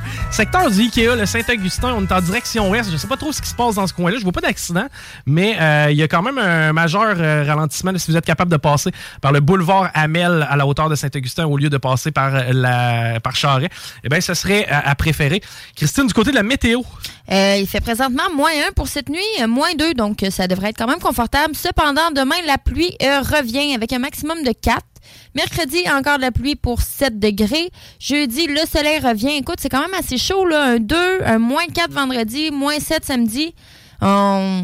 C'est quand même chaud. On va être bien là. tout le temps dit, moi. Puis si vous ressortez les tapes, il reste jamais. La neige qui tombe avant ma fête, elle reste pas moi, je pense que. Non, non, il en reste encore dans le champ, là, Chico. Il reste à peu près un demi-pouce, ça va tomber. Demain, avec moi, ça va être Tu irais-tu faire le cow-boy en. Hey, tu irais-tu faire du snow? hey, on a la chance d'avoir avec nous en studio Dave Picard de Distillerie des Appalaches. Salut, Dave. Bien content de t'avoir avec nous. Salut, bien content d'être avec vous autres aussi. Yes, et tu nous as apporté, mon ami, plusieurs produits. Puis ce que j'ai aimé, c'est la quantité de bouteilles différentes avec laquelle tu es arrivé. Excusez, là, je sais que ça paraît d'un lundi, mais ah, ben, on, on a apporté de la vérité. T'as pogné du monde capable, je pense. Ouais. Mais surtout des amateurs de distillerie des Appalaches. Ma mère en est une. Ma mère se tape la run val pour aller dans le fin fond de l'ozon, pour aller chercher vos produits. D'ailleurs, c'est sûr que j'envoie le segment après le show. Elle va capoter. Et aussi, elle va être jalouse de ma part. Parce que euh, ben, t'as des beaux produits, évidemment, à nous euh, présenter. Euh, je te laisse. ce que t'as amené aujourd'hui, Dave, on peut, on peut commencer à regarder ça. Ben ouais, on est rendu quand même à 11 produits. Là. Distillerie des Appalaches fait quand même 4 ans qu'on est installé installé dans, le parc industriel des Villes-aux-Ans. Fait que, on est bien créatif. Là, j'ai apporté une coupe de nos nouveautés. le Kepler, on, y va dans le gin. Hein. on est connu quand même pour nos gins. Évidemment. Ma mère, c'est une grande fan de ah. gin et c'est le vôtre, that's Voilà. fait que le, le Stellar, qui est un gin fruité que j'ai apporté avec moi, fait qu'un gin sur la framboise noire, orange sanguine, romarin, citron frais. Euh, c'était un gros hit là, euh, cet été, mais c'est un gin vraiment là, quatre saisons. Fait que on a juste à le, le, pimper un peu dans un cocktail. On peut faire un petit kir avec ça. Puis euh, pour le temps des fêtes, c'est parfait. Là. Ça va être euh, super festif. Fait que j'ai apporté ça avec moi. Dans le fond, tu utilises l'alcool, mais il y a toujours moyen de tweaker ton drink pour l'ajuster en fonction de la, de la saison puis de l'ajuster en fonction des circonstances. Totalement, Chico. Dans le fond, nous autres, à la base, là, une des missions qu'on a, c'est d'avoir dans la bouteille déjà quelque chose de savoureux, qu'on n'a pas besoin de rajouter 10 ingrédients, mais il y a toujours moyen de tweaker avec 2-3 ingrédients supplémentaires. Fait que pour le temps des fêtes, justement, on fait un live euh, ce soir là, où on va faire le, le Kir stellaire. Euh, donc, on va rajouter un petit peu de liqueur de, de dedans, euh, un petit émulsifiant. On peut y aller avec un blanc d'œuf, se faire une belle petite mousse. Fait qu'on met ça au shaker, puis on impressionne le monde pendant les fêtes. Wow, wow! Quels sont les derniers produits de Distillerie des Appalaches? Tu parlais des 11 produits. Maintenant, c'est lesquels les derniers, mettons, les, nouveautés de, ben, Les moins connus, euh, la vodka Fit, ça, c'est un secret bien gardé. Là, on l'a sorti euh, fin de l'été, euh, mois de septembre, là, on en avait un petit peu plus. Fait c'est une vodka aromatisée. Les gens, quand ils entendent vodka, ils s'attendent à quelque chose de super fort, mais c'est pas le cas. C'est quelque chose de... Honnêtement, c'est un petit peu traite parce que c'est à 30% d'alcool et ça goûte pas l'alcool. Donc, c'est une oh! limonade sicilienne. Euh, tu peux le boire comme ça. Euh, tu la mets, tu mets la bouteille euh, dans le fond au congélateur, puis c'est réglé. Je pense que Dave, il voit le, plaisir dans mes yeux. Sérieux, j'ai les yeux qui brillent. Ben on n'a pas le choix de commencer, par contre. Il faut commencer à quelque part. Qu'est-ce qu'on boit en premier? Ben là, je vais y aller avec la dernière nouveauté qui est disponible juste par juste à la distillerie pour l'instant. Fait que c'est le whisky labordé. Donc, c'est un whisky à l'érable. On est loin là, des, des liqueurs de whisky. Là. On est vraiment sur un vrai whisky à 40% d'alcool. Euh, c'est un, on s'est amusé. Là, Mais tu t'étouffes pas à le sentir. Tu sais, souvent, le whisky, tu vas sentir le shine ou en tout cas le baril d'un coup sec. Ouais. Tu te mets le nez dedans. Vois-tu, tu sais Ouais, Moi, je trouve qu'on voit un petit peu d'érable aussi à travers. Totalement. Sans être trop sucré, tu vas voir euh, notre beau sirop d'érable ambré là, euh, du Québec qui va, qui va ressortir, mais on va quand même pas perdre l'essence du whisky. Ah, là, je viens de goûter, vois-tu? L'érable. L'érable est là, ouais, ouais. L'érable, un petit peu de bois en arrière, mais rien de trop prenant. Tu comprendras que moi, je suis peut-être pas une, fan de, whisky. Là. je suis quand même ben assez jeune. C'est pas un goût que j'ai développé. Ça brûle pas. Ben, c'est pas quelque chose qui t'arrache les cordes vocales, c'est doux. Là. Ben, je te dirais, depuis qu'on a commencé, là, souvent, euh, qu'on a commencé à le, servir à la distillerie, souvent, bon, le gars va s'en aller un petit peu plus sur le whisky. Puis, euh, ben, sa blonde va y goûter. Puis, finalement, c'est elle qui finit le verre. Fait justement, le petit côté érable, là, ça me surprend pas le commentaire tu, tu me dis. Euh, le petit côté érable vient justement adoucir le tout, puis ça rend l'expérience plus agréable. Puis là, je vous ai apporté, euh, je viens de te voir peut-être prendre une petite gorgée. Ben oui, il y a une petite bière, bière avec ça. C'est ça qui est le fun. On a travaillé en collab avec euh, nos amis de l'ironie du 13, fait qu'ils nous ont hmm. brassé une belle bière blonde avec du houblon citra dedans. Un match parfait. Fait que les deux ensemble, là, tu viens chercher la fraîcheur du, du citra, tu prends une petite gorgée de bière, après ça, tu vas replonger dans, dans ton petit shooter de whisky, tu vas prendre une gorgée, puis tu perds pas le whisky fait que euh, le goût reste, il est très, très long, le, goût du whisky. Fait que même avec la bière, en bouche, tu vas garder les arômes du whisky, pareil, le petit côté un peu plus, euh, sans être tourbé, mais un peu plus euh, malté du, whisky qui va rester en bouche. Que l'amertume, la bière est bien. T'es quoi, un 30 dBU à peu près? À peu près. Nos amis de l'ironie du 13, là, ils sont, euh, ils sont un petit peu tannants. C'est des taquins. Ils vont marquer sur la canette euh, un peu plus amer, un peu moins. Ils veulent pas nous donner l'IBU. Ah. Ah, ouais, ouais ça fait partie de leur, euh, de leur, de leur coutume. C'est comme ça qu'ils travaillent. Pas dire exactement. Fait Ils nous ont pas dit le combien, mais ouais, un 30. Moi, je pense qu'on est pas mal là-dedans. c'est un bon palais. Peux-tu bon me renommer, Dave, la, la bière de l'ironie ouais, du 13? Oui, c'est vrai, je l'ai pas nommé. C'est la pelletée. Fait que, regarde, on reste dans la, la même thématique. Là, la bordée pour le whisky, la pelletée, on va avoir besoin. en fait, ça va ensemble. C'est pas compliqué. non, non, mais pour vrai, euh, autant, tu sais, moi, du whisky, je vais en prendre, mais je vais en prendre un petit verre. C'est rare que. Ben, sur glace, ce serait buvable quand même, là. Ben oui, mettons, si on y va uniquement avec le whisky, c'est sûr. Mais avec la bière, ce qu'il y a de le fun, c'est justement, tu fais durer ton plaisir. Tu tires un peu, puis tu gardes ta saveur. Ça, je trouve ça intéressant, ouais, tabarnouche. Si tu veux te rappeler le, le cégep, l'université, tu peux le faire en genre de comme un uppercut qu'on faisait dans le temps. Fait que tu peux prendre ton ah. petit shooter directement dans le verre, zoup, puis ça va te euh, voir un mélange. Tu peux l'essayer une gorgée gorgée d'un, une gorgée de l'autre ensemble, ça y va Ouais, très, ben très, oui, très bien. Oui, je vais y aller. J'ai juste la pression. Je me sens regarder. Euh, maintenant, tu- tu parles de différentes variétés d'alcool. On a de la vodka, on a du whisky, on a du gin. Est-ce que ça demande des installations particulières pour chaque type d'alcool ou si on peut recycler un peu tes installations? Ben, tu vois, on est rendu quand même à trois alambics différents chez nous. Là. Ça l'a grossi. euh, on- au départ, je te dirais, on n'avait pas la distillerie avec le plus gros budget non plus de toutes celles qui ont, qui ont démarré parce qu'on n'est pas les seuls à avoir eu euh, cette idée-là il y a 4-5 ans.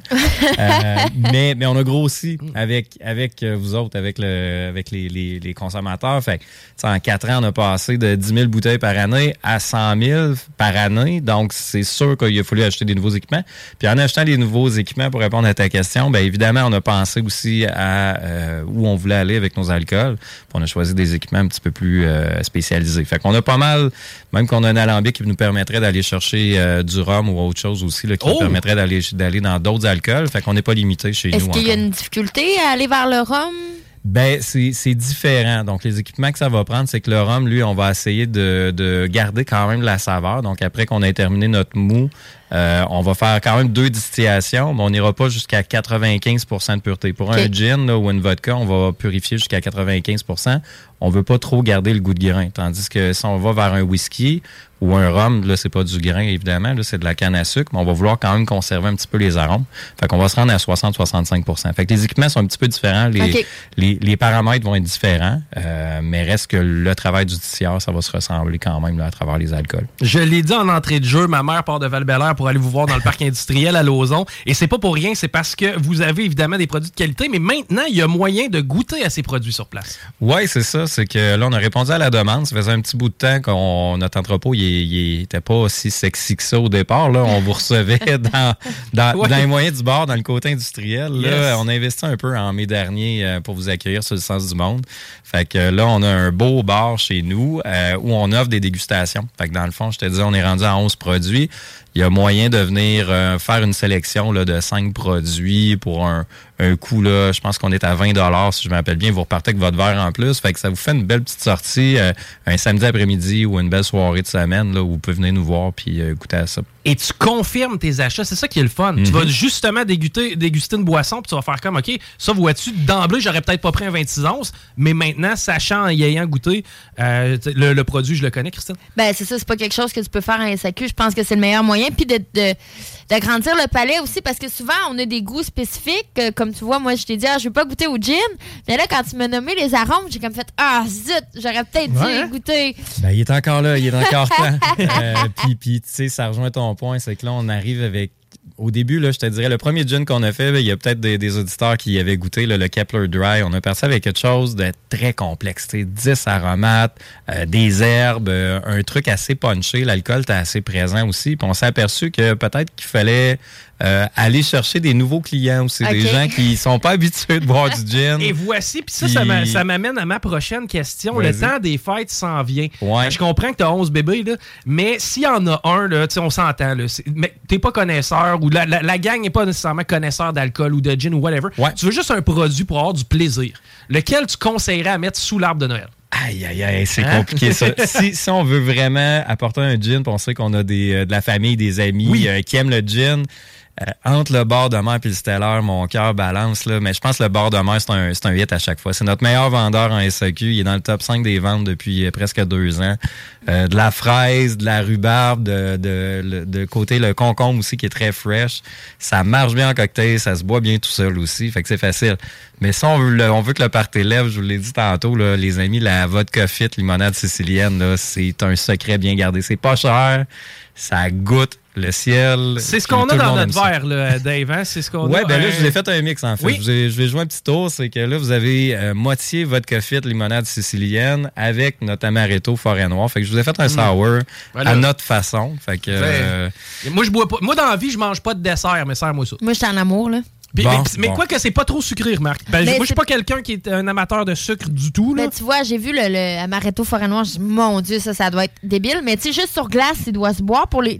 Super bien aussi. souvent, les madames un petit peu plus sucrées, là. Ouais. mais quand même pas trop. Tu sais, ça, ça fait partie de la twist sur notre amaretto. Là. Je, je veux pas perdre euh, les auditeurs. Là. Je, je me promène entre les produits, mais le forêt noir, là, notre amaretto, c'est deux fois moins de sucre que l'amaretto le plus populaire, là, pour pas le nommer. mais, mais ça goûte pas, ça goûte pas la boisson, ça goûte pas fort, là. C'est magnifique. Ben, là. le forêt noir, je le, je le retrouve. Ah, vois-tu le terme euh, forêt noir, là, l- l'appellation est appropriée parce que vois-tu, c'est vraiment ce que je ressens lorsque Ben, je, je bois. Avec la bûche de Noël, toi, là. Oh, ah, ben, ouais. On peut cuisiner avec aussi, c'est ça qui est le fun. J'ai- J'ai Oh. quelques cuistots là, dans mon équipe, fait qu'ils nous sortent des recettes des fois, des bons petits biscuits du temps des fêtes. On utilise l'amaretto forêt noir Peux-tu me dire le pourcentage d'alcool? J'ai comme peur, là. Je me Non, vois c'est déjà pas si mal. tomber dans la bouteille. Non, non, non, ça, on est à 23% d'alcool pour c'est notre c'est moins, super, notre moins Très corsé, là. raisonnable, très Ouais, ouais. raisonnable. Ben, tu sais, c'est un peu ça souvent. tu sais, Ça sert à quoi de monter ton, ton, pourcentage d'alcool si haut que ça? Si au final, tu cherches quasiment à le dissimuler, le goût de l'alcool. Ou pas, pas, pas le dissimuler, mais c'est-à-dire que tu veux, tu veux pas que ça goûte que ça. Ben quelque non, c'est ça. Ouais. Je suis tout à fait d'accord avec vous autres. C'est un bel équilibre. euh, ça donne rien non plus là, de, de, de pousser ça au maximum et d'aller chercher un 30% sur un licoreux. Là. euh, Ben. Puis justement, ça nous, ça nous force à. Ben, pas ça nous force, mais ça nous permet de mettre un petit peu moins de sucre puis quand même que l'équilibre soit là. Tu vois, Dave, moi, euh, j'ai le goût de passer à la distillerie, mais je suis quelqu'un qui est quand même beaucoup occupé. Est-ce que j'ai un moyen euh, de commander en ligne, peut-être, parce que moi, je suis sur la rive nord? Oui, euh, moi je te dirais que le, le- la- le seul petit frein qu'on a encore sur la commande en ligne, c'est que pour tout ce qui est alcool euh, fort, malheureusement, c'est encore la SEQ qui a le monopole là, Ah, pour la livraison. Pour la livraison. Fait que vous pouvez passer votre commande. Notre site web est quand même complet, là, Mais- distillersdesappalaches.com. Mais c'est moins dans tes poches, en fait. C'est que c'est moins rentable pour vous. C'est moins. Ben, c'est surtout que euh, je pourrais pas vous l'envoyer par la poste parce que j'ai pas le droit euh, légalement de le faire. La SAQ euh, est les seuls qui peuvent livrer l'alcool à votre porte présentement, euh, malheureusement, de par le, le- le code de loi. Fait que vous pouvez passer la commande, mais il va falloir vous vous déplacer quand même. C'est dommage. C'est ça qu'on trouve plate. On le demande d'ailleurs avec notre association là, que ça, ça évolue, mais ça fait quand même quelques années Ben, euh, que la demande a été faite puis ça n'a pas changé encore. De prendre un 15 minutes puis d'aller voir les installations, je pense que Ben, je ça, risque c'est d'être cool. pas mal plus gagnante que Ben oui, de- évidemment, ouais. évidemment. Ben oui. Est-ce que, est que justement, il y a moyen de faire de l'économie lorsqu'on se présente directement sur place pour aller chercher vos produits ou? Sur l'alcool, non, Non? mais on est euh, très euh, inventif chez nous. Fait qu'on trouve toujours à avoir des petites promotions sur, euh, bon, que ce soit le tonic, les verres, euh, la merch, là, les, les- casquettes. Ouais, fait que vous allez quand même avoir un bon deal. Puis euh, c'est sûr que sur les dégustations, ben, c'est là qu'on peut jouer un petit peu plus aussi. Fait que si vous cherchez, là, ça se peut que ça soit terminé. Excusez-moi si je vous lance sur une mauvaise piste, mais euh, sur les sur les internets, là, des fois, il y a des, des Mm. petites promos qui peuvent se promener à gauche et à droite, là, où vous avez le droit à un, un petit package avec votre dégustation. Fait que recherchez OK, ça. un petit peu. intéressant. Le, le- Mhm. le branding, la- je veux dire, la, bouteille en tant que telle, euh, tout ce qui va autour, c'est vraiment cool. moi, je trouve que ça look. Merci. Est-ce que vous faites affaire avec une firme à l'externe pour vous aider? C'est c'est qui qui s'occupe de ça, la, la Ben, mise en marché? Hey, ça, ça a évolué aussi, le Chico. Au début, on a commencé, oui, on l'avait la grosse firme là, qui est euh, de renommée euh, nationale et tout ça. Puis on s'est aperçu euh, rapidement que, euh, ben, Colin, on était peut-être capable d'avoir des bons résultats si on travaillait directement avec les artistes. Ah! Fait que euh, j'ai monté, euh, c'est pendant la pandémie, là, on a monté notre petite équipe. Fait qu'on a quelqu'un qui travaille à la pige, qui travaille de la maison euh, à Lauson. On va avoir à Saint-Lambert de Lauson, excuse-moi. Après ça, on va avoir quelqu'un à Trois-Rivières qui est notre artiste, euh, Pierre-Olivier Cahouette, travaille de son domicile aussi. Puis euh, beaucoup de beaucoup de zoom, beaucoup de travail, beaucoup de jus de bras. Et tu peux pas avoir plus local que ça, là. Non, c'est ça. Il n'y a, pas d'autre mot, là, sérieusement. Tout, Puis euh, les prix aussi, c'est abordable parce que souvent, on va dire local, c'est un peu plus cher. Eh, c'est vrai. Hey, 35$ piastres, la bouteille, là. Le forêt noir, l'amaretto, puis le, Il y la a vodka. moyen d'avoir du plaisir c'est une joke, hein? là. Hein, hein, hein, hein. Ouais, ben on pousse pas trop fort. Puis ça, c'est le fil justement que le monde nous a suivi un peu dans notre délire. Fait que, tu sais, plus que tu as de volume, comme n'importe quel business, ça nous permet de garder nos prix bas. Là, c'est sûr qu'avec la pandémie, il y en a beaucoup qui ont, euh, puis l'inflation, il y en a beaucoup qui ont monté nos, leurs prix. Nous autres, on a voulu garder ça là.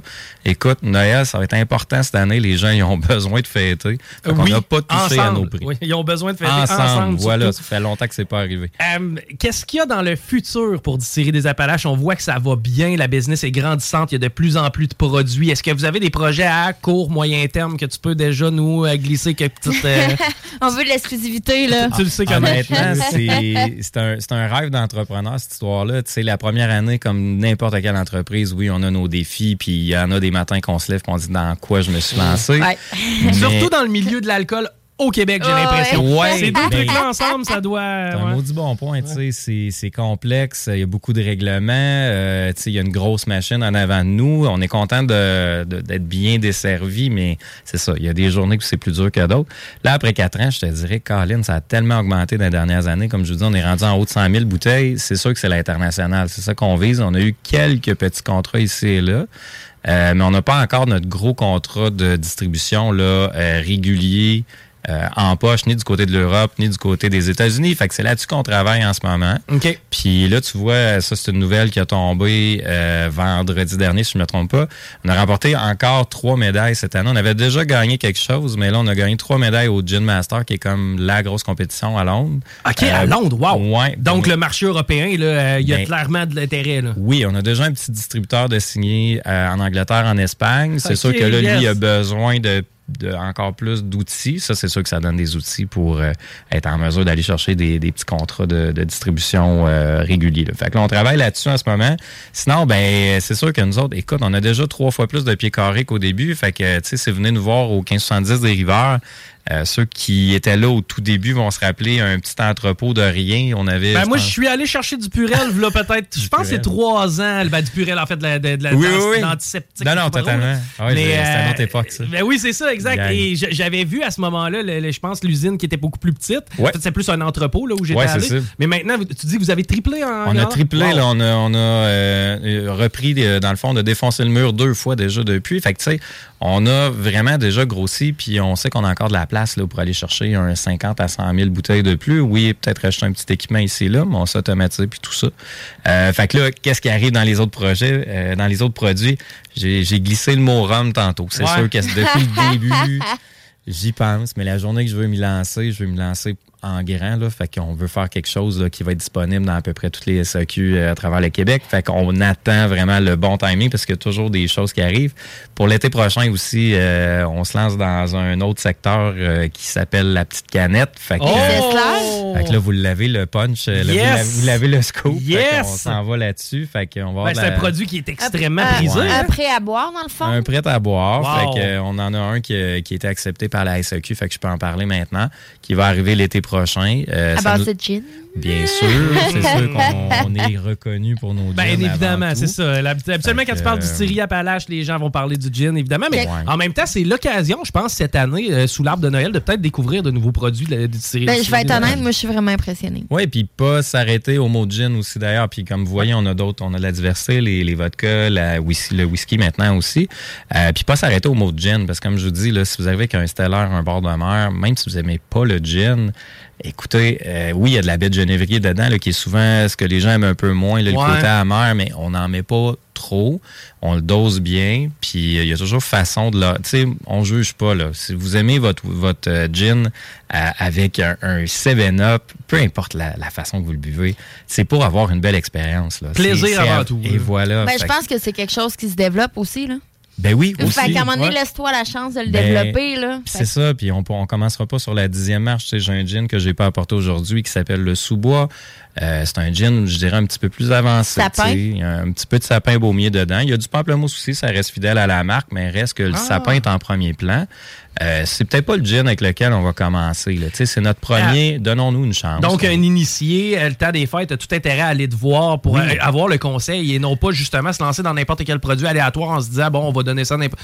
Non, justement, on a intérêt à venir vous jaser. C'est ça. Puis, tu sais, j'ai parlé de dégustation à 20 mais tu sais, si tu hésites entre deux produits, euh, Ils vont te le regarde, faire. Ben oui, c'est sûr. Ma gang va, vont vous recevoir, puis on va goûter les deux, puis euh, let's go, on va partir avec la bonne bouteille. Là. Combien, combien de personnes a distillé des Appalaches, c'est au total? Je, je parle, on a de l'air super gros, hein, mais on est encore une petite équipe, fait qu'on est six euh, maintenant. OK. Mais Euh, il travaille ouais. fort. Ouais.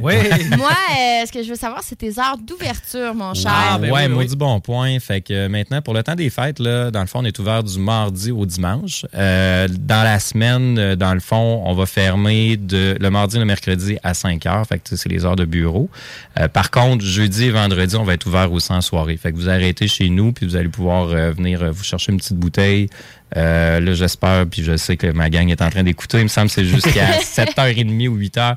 Les heures sont sur le Facebook. Et si vous parle- hésitez, là, allez voir sur C'est Facebook. les heures du salon de dégustation Oui, euh, c'est d'ailleurs. Samedi, dimanche, euh, samedi de 10h à 16h, dimanche de 10h à 15h. Fait que vous pouvez venir nous voir dans la journée. Puis si vraiment vous voulez une dégustation, ben là, on est mieux de réserver parce qu'on a quand même des places limitées. Puis ça s'est booké super rapidement. Puis on fait du corpo aussi, là, des parties de Noël. Fait que, euh, on peut pas recevoir non plus 40 personnes en Mais même sinon, il y a toujours une possibilité. J'arrive sur le fly, je veux goûter un produit. Tu me fais un petit drink. Merci, bonsoir. J'en parle avec mes bouteilles. Euh, n'importe quand. Vous êtes les bienvenus n'importe quand. C'est juste si vous pensez faire l'expérience complète avec la dégustation qui dure de 30 à 45 minutes. Ben, c'est quand même gros euh, Ouais. parce que moi, j'ai travaillé dans un salon de dégustation. Je n'aimerais pas euh, la shop, là.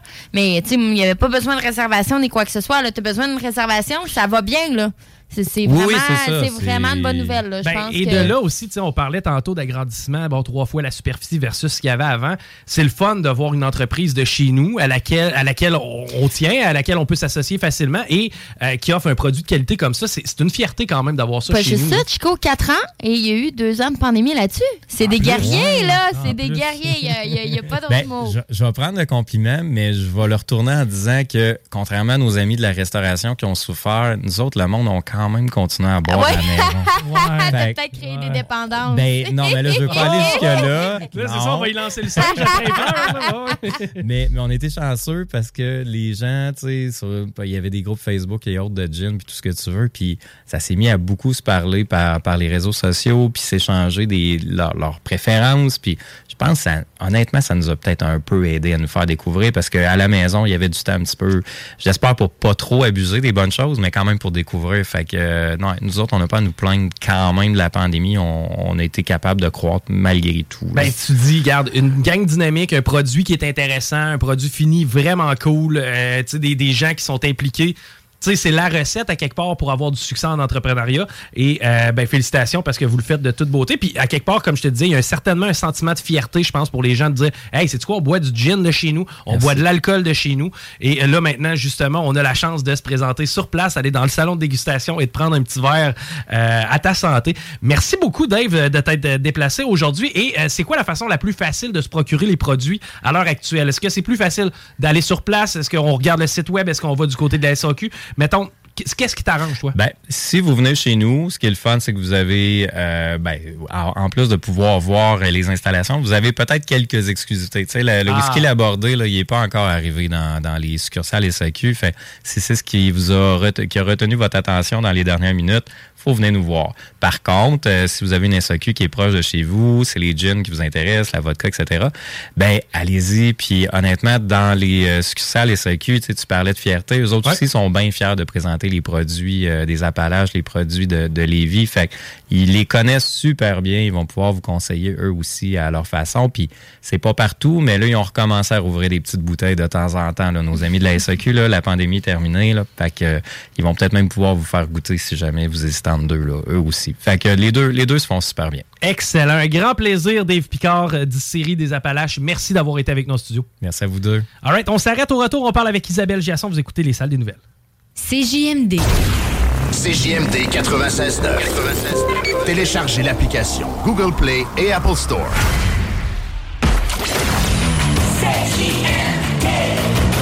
Vous écoutez CJMD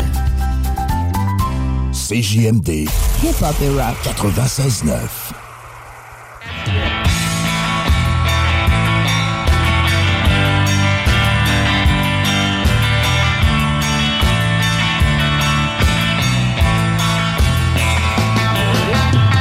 toujours à l'écoute des salles des nouvelles à l'antenne de CJMD 96.9. D'ailleurs, les euh, podcasts vont être disponibles euh, normalement quelques minutes après le show.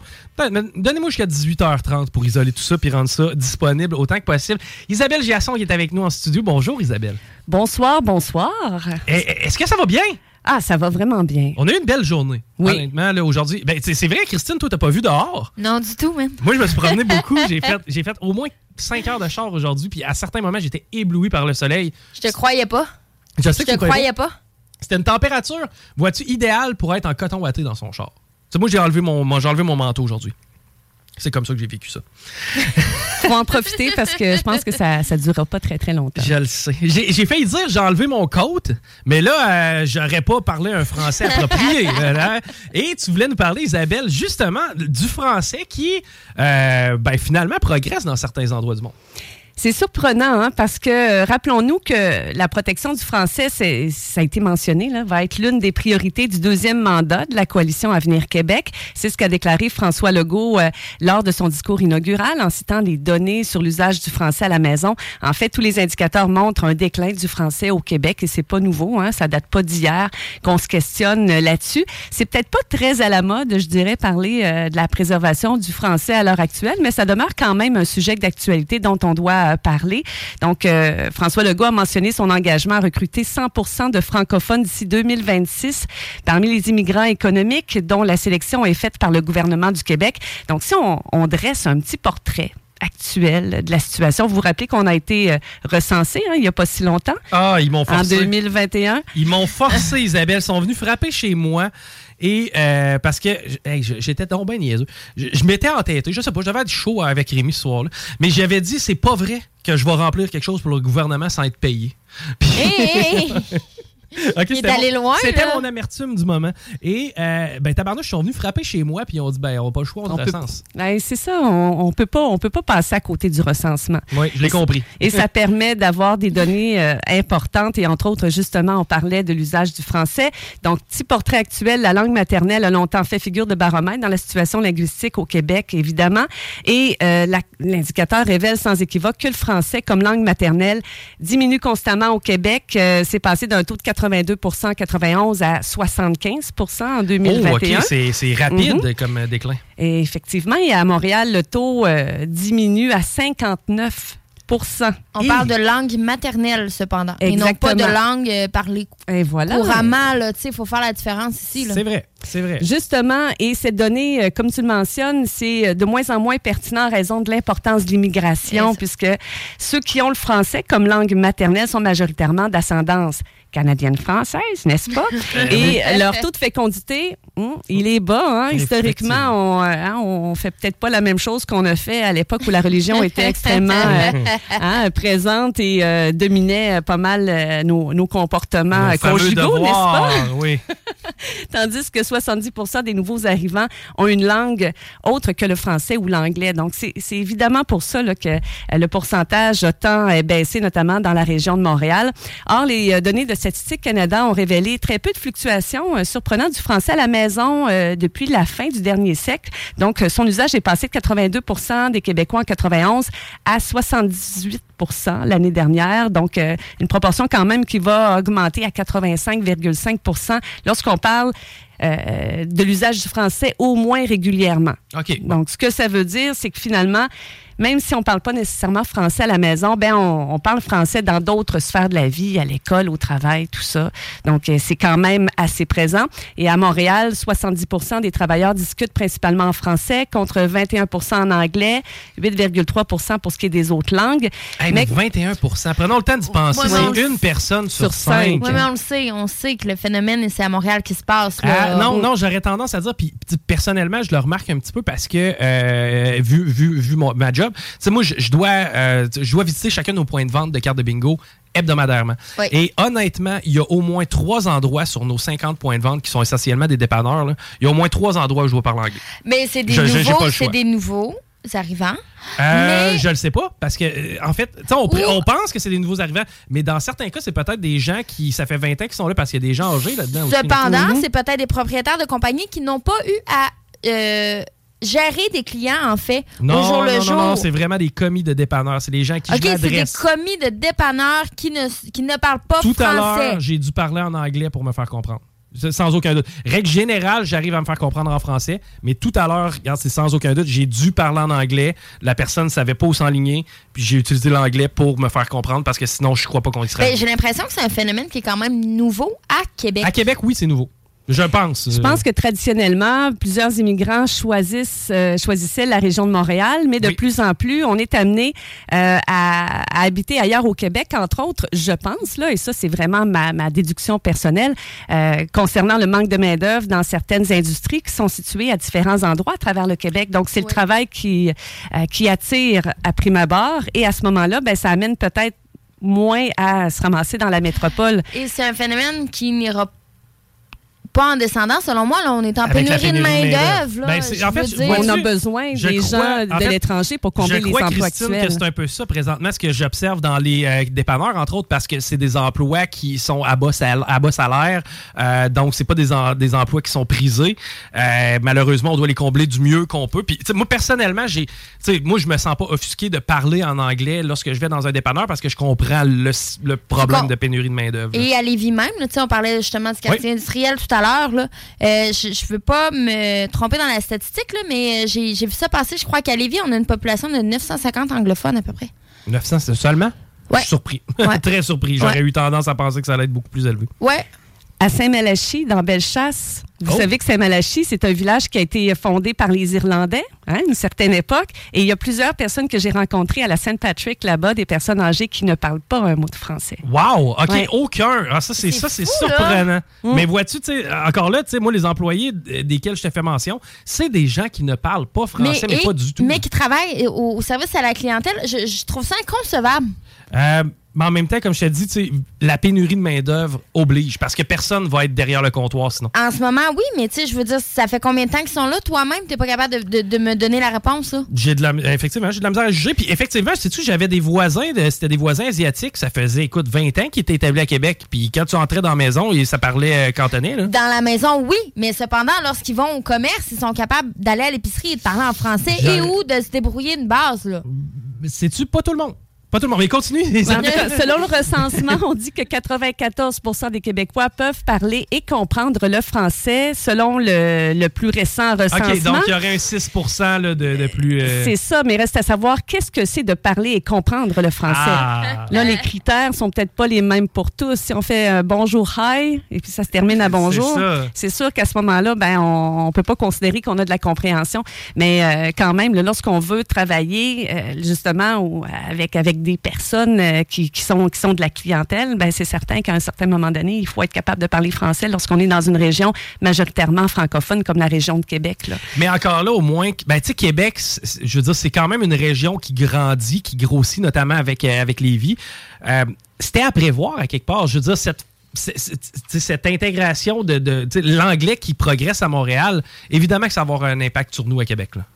Oui, c'est bien. En même temps, là, moi, je trouve qu'il y a une belle diversité qui est un peu partout présente. Et ça, je Ah, trouve ben ça oui. magnifique.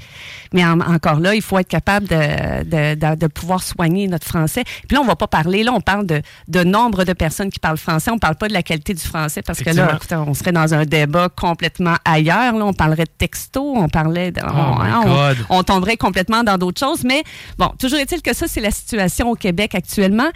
Mais saviez-vous qu'ailleurs, en Amérique du Nord, on a euh, un français qui peut être en recrudescence Et actuellement. ça, c'est impressionnant. Et ça, ça m'a vraiment surpris comme statistique. Ben voilà, donc le français a été couramment parlé jusqu'au début du 20e siècle, le saviez-vous, dans l'État américain de la Louisiane? Oui, ben oui. euh, on a, euh, voyons, euh, voyons, comment il s'appelle? Zachary Richard. Zachary Richard, merci. Oui, c'est ça qui est un formidable ambassadeur. Donc, la francophonie louisianaise est composée de créoles, donc de francophones venus s'établir durant l'époque coloniale française ou espagnole, des Cadiens ou les Cajuns, hein, qui est la forme euh, anglicisée de ce terme-là, qui descendent des Acadiens, qui sont venus ensuite au Grand Dérangement, des créoles aussi descendant des esclaves et des Amérindiens, notamment des Oumas, qui sont établis là-bas, dont 40% de la population est francophone. Wow, OK, vois-tu, Donc- j'avais aucune idée que du côté de la, de la- des, des Premières Nations, il y avait du français de- en Amérique. Ben, je l'ai appris récemment, Vraiment. justement, en, en travaillant euh, cette chronique. Et en 2021, ce qui s'est passé, c'est qu'il a été acté que l'enseignement se ferait désormais intégralement en langue anglaise. Et euh, les, les récalcitrants pouvaient avoir des coups de règle, des humiliations. Donc, c'est pour ça qu'à un, un certain Wow. moment donné, l'anglais s'est imposé en Louisiane. Et dans les années 40, les francophones deviennent donc minoritaires en Louisiane et le français est menacé, ce qui n'était pas le cas euh, auparavant. Et en 1968, il y a un gars qui s'appelle James Domangeau, qui est un avocat de Lafayette, qui fait adopter une série de lois au Sénat et à la Chambre des représentants qui donnent aux Français un statut spécial en Louisiane et qui autorise son enseignement au primaire, secondaire.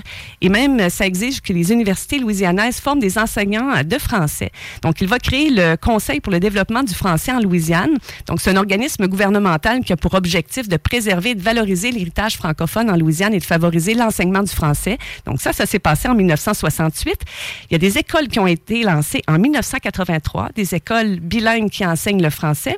Et il y a maintenant environ 5500 élèves en immersion française qui sont répartis dans 36 écoles là-bas, de la maternelle à la huitième année. Ce qui fait qu'aujourd'hui, on a deux types de personnes qui parlent français en Louisiane. Des gens de plus de 60 ans oui, et des moins de 30 ans. C'est fou. Donc, on a un écart entre les deux, mais il y a vraiment une recrudescence. Il y a des festivals, des festivals qui ont lieu là-bas, de Ouais. cinéma, de quoi que ce soit, de musique, etc.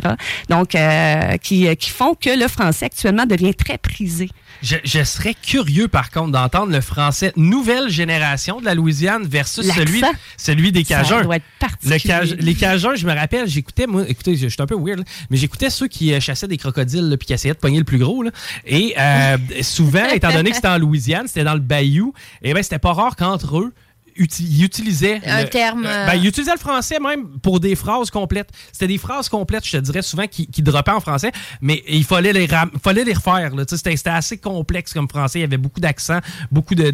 on, on entendait l'Acadie. Ben, c'est difficile à comprendre, là. même pour toi, pour moi, là, je veux dire, un, un cajun, comprend pas la moitié de ce. Ben, c'est ça. Par contre, si on l'écrivait, vois-tu, j'ai l'impression qu'on se, se trouverait quelque part. Là. Ah, ça doit certaines. Oui, à l'écrit, ça doit être très semblable. Il doit avoir un joual propre à la Louisiane, tu sais, un mélange de créole, de cajun qui est associé ensemble. là. Même si la langue est, est enseignée de façon traditionnelle, ben c'est sûr que de une là, couleur ma, ma locale, curiosité là. de, de savoir à quel point un- un- une nouvelle génération, c'est quelqu'un qui est allé à l'école en français en Louisiane. Je serais vraiment curieux de tester son niveau de français, voir à quel point l'accent prend de la place. là. Hum, hum. Eh ben, en tout cas, on a quand même plusieurs personnes là, qui, euh, qui deviennent maintenant bilingues. Comme on dit, euh, 5500 euh, élèves actuellement là, qui, euh, qui sont à l'école là-bas. Ça en fait à peu près 15 000 là, personnes qui sont des nouveaux francophones Ouais. qui ont appris le français justement à l'école là-bas. Donc, c'est très bien.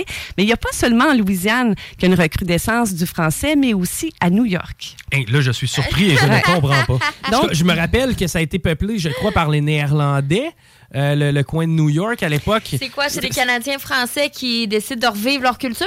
En fait, c'est beaucoup le peuple africain qui s'est installé Ah, ben justement oui. aux États-Unis qui euh, parle le français. On sait que l'Afrique du Nord est très francophone, donc c'est eux qui ont amené tout ça. Donc il y a une, euh, un coin qui s'appelle le Petit Sénégal, une section de Harlem où les, les nouveaux venus d'Afrique de l'Ouest, entre autres, ont commencé à s'installer vers la fin des années 70. Donc là-bas, c'est vraiment pas rare de se faire servir en français.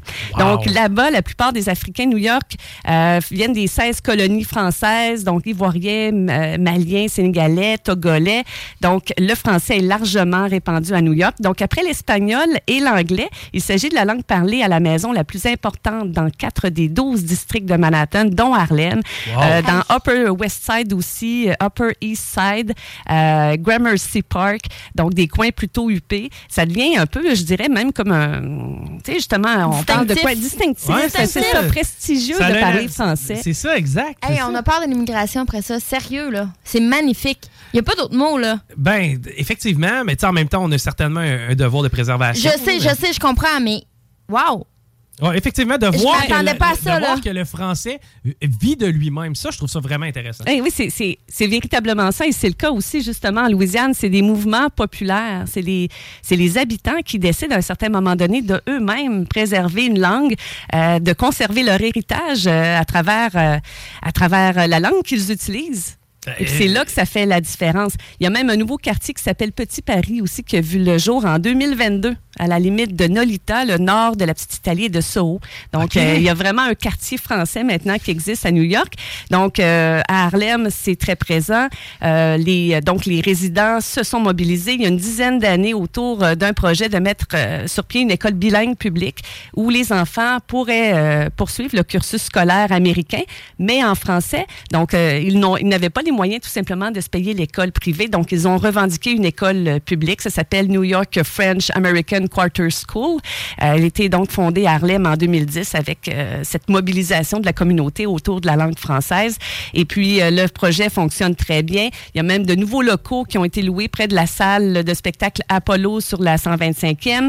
Et au total, il y a plus de 300 élèves qui sont inscrits depuis la rentrée scolaire. Donc, des jeunes du Bronx, de Brooklyn, où il y a des, d'importantes communautés francophones aussi qui sont installés là. Puis il y a même des enfants non francophones qui y vont, donc des Latinos, des Afro-Américains qui veulent bénéficier de ce programme bilingue qui est exclusif là-bas. Et puis il y a même euh, des rendez-vous cinématographiques aussi francophones qui se tiennent justement dans ce quartier-là depuis 2012. Donc, c'est véritablement en effervescence. Et à travers le monde, on parle de 321 millions de locuteurs dans le monde qui parlent français. Wow! Attends, on est, on est 8 millions, bref, ish, là, 7 millions ish. Il n'y a, pas que nous. Donc, non, non, il n'y a vraiment pas que nous. Hein. Donc, le français est aujourd'hui la cinquième langue la plus parlée après le chinois, l'espagnol, l'anglais et l'hindi. Et euh, donc, contrairement à ce qui se passe au Québec, euh, ça progresse. On parle de 7 euh, donc 21 millions de locuteurs de plus qu'il y a quatre ans. Wow! ça aussi, encore, Et la raison, ben, c'est qu'il y a une progression qui est très rapide sur le continent africain, en particulier en Afrique euh, subsaharienne. Euh, la, la, progression est de, de peu près 15 là, je vous dirais, au cours des euh, quatre dernières années. Donc, on y enseigne le français. C'est vraiment la, la façon d'être capable de, de, maintenir une langue. La langue d'enseignement, c'est le français, c'est la langue officielle. Et donc, compte tenu de la démographie de ces pays et du nombre d'enfants croissants qui vont à l'école, le nombre de francophones augmente. Ce qui fait euh, justement que c'est la même chose justement euh, à New York, c'est la même chose en Louisiane. C'est par l'enseignement ben, qu'on réussit à, conserver une langue vivante. Et puis j'ai l'impression que des fois, il faut euh, presque être à l'article de la mort hein, pour qu'on fasse renaître de ses cendres justement une langue. C'est un peu le cas. T'as-tu le PQ dans la tête? Mais c'est le cas comme en Irlande. c'est quoi là? C'est la, langue celtique là qui, ah, qui était... Le, le, nom m'échappe là, mais sur les Aran Islands, entre autres, toute la signalisation est dans cette langue celtique qui est qui était considérée comme étant morte et maintenant, ben, les jeunes ont décidé de reprendre cette, euh, cette langue-là et de la faire revivre. Et puis maintenant, ben, il y a de l'enseignement qui euh, se fait. Le, le, gaélique? exactement, c'est ça. Merci beaucoup. La langue prendra la place qu'on veut y attribuer à quelque part. Et mm. euh, là où je trouve ça fascinant, je serais vraiment, mais vraiment curieux de m'entretenir en français avec quelqu'un qui sort d'une école à New York ou en Louisiane. Moi, je m'en vais euh, dans le quartier euh, de New York. Là. OK, tu t'en vas sur l'île de Manhattan?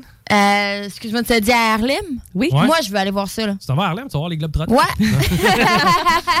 mais moi aussi, je serais curieux de voir ça, honnêtement. Ben, personnellement, je me suis tenu dans un coin touristique à New York. Non, non, mais c'est juste de voir la différence. Justement, c'est ce qui est choquant. Tu arrives là en tant que touriste, tu vois, les, tu vois les deux univers.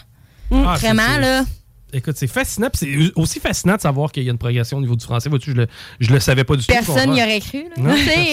Parce qu'on est trop centré sur notre petit nombril, je crois. Évidemment, j'ai l'impression. Merci Isabelle d'avoir euh, mis ça à notre attention. Vraiment intéressant. Et euh, ça me fait penser, justement, parlant de langue française, on a des artistes au Québec qui la manient très, très bien. Et on aura le plaisir, justement, là, cette semaine, jeudi, d'avoir un artiste euh, pendant les salles des nouvelles qui, qui, va faire un tour en studio. Mononcle Serge. Prestation de Mononcle Serge. C'est toujours un plaisir de l'avoir avec nous. Le gars hyper généreux. Vous devez absolument syntoniser le 969fm.ca ce jeudi pour pouvoir entendre la prestation. Quoique le visuel va être disponible aussi sur YouTube, donc vous avez tout intérêt à nous suivre jusqu'au bout de la semaine. Hey, c'était la dernière de la saison, Isabelle. Ben oui, joyeuse fête. Ben joyeuse fête à toi aussi. Et euh, ce fut un énorme plaisir en espérant pouvoir remettre ça en janvier. Pareillement. All right. Hey, c'était les salles des nouvelles. Je vous souhaite une belle soirée. Les deux snooze vont suivre dans à peu près 25 minutes. Moi, de mon côté, je vais euh, m'assurer de mettre en ligne les extraits le plus rapidement possible. Christine, merci de m'avoir assisté aujourd'hui. Au plaisir, mon cher. Et euh, pour les salles des nouvelles, eh bien, on se retrouve demain à la même heure, c'est-à-dire 15h. Bye bye et à demain. CJMD, téléchargez notre app. Ever catch yourself eating the same flavorless dinner three days in a row? Dreaming of something better? Well, HelloFresh is your guilt-free dream come true, baby. It's me, Kiki Palmer. Let's wake up those taste buds with hot, juicy pecan-crusted chicken or garlic butter shrimp scampi. Mm. Hello Fresh. Stop dreaming of all the delicious possibilities and dig in at HelloFresh.com. Let's get this dinner party started.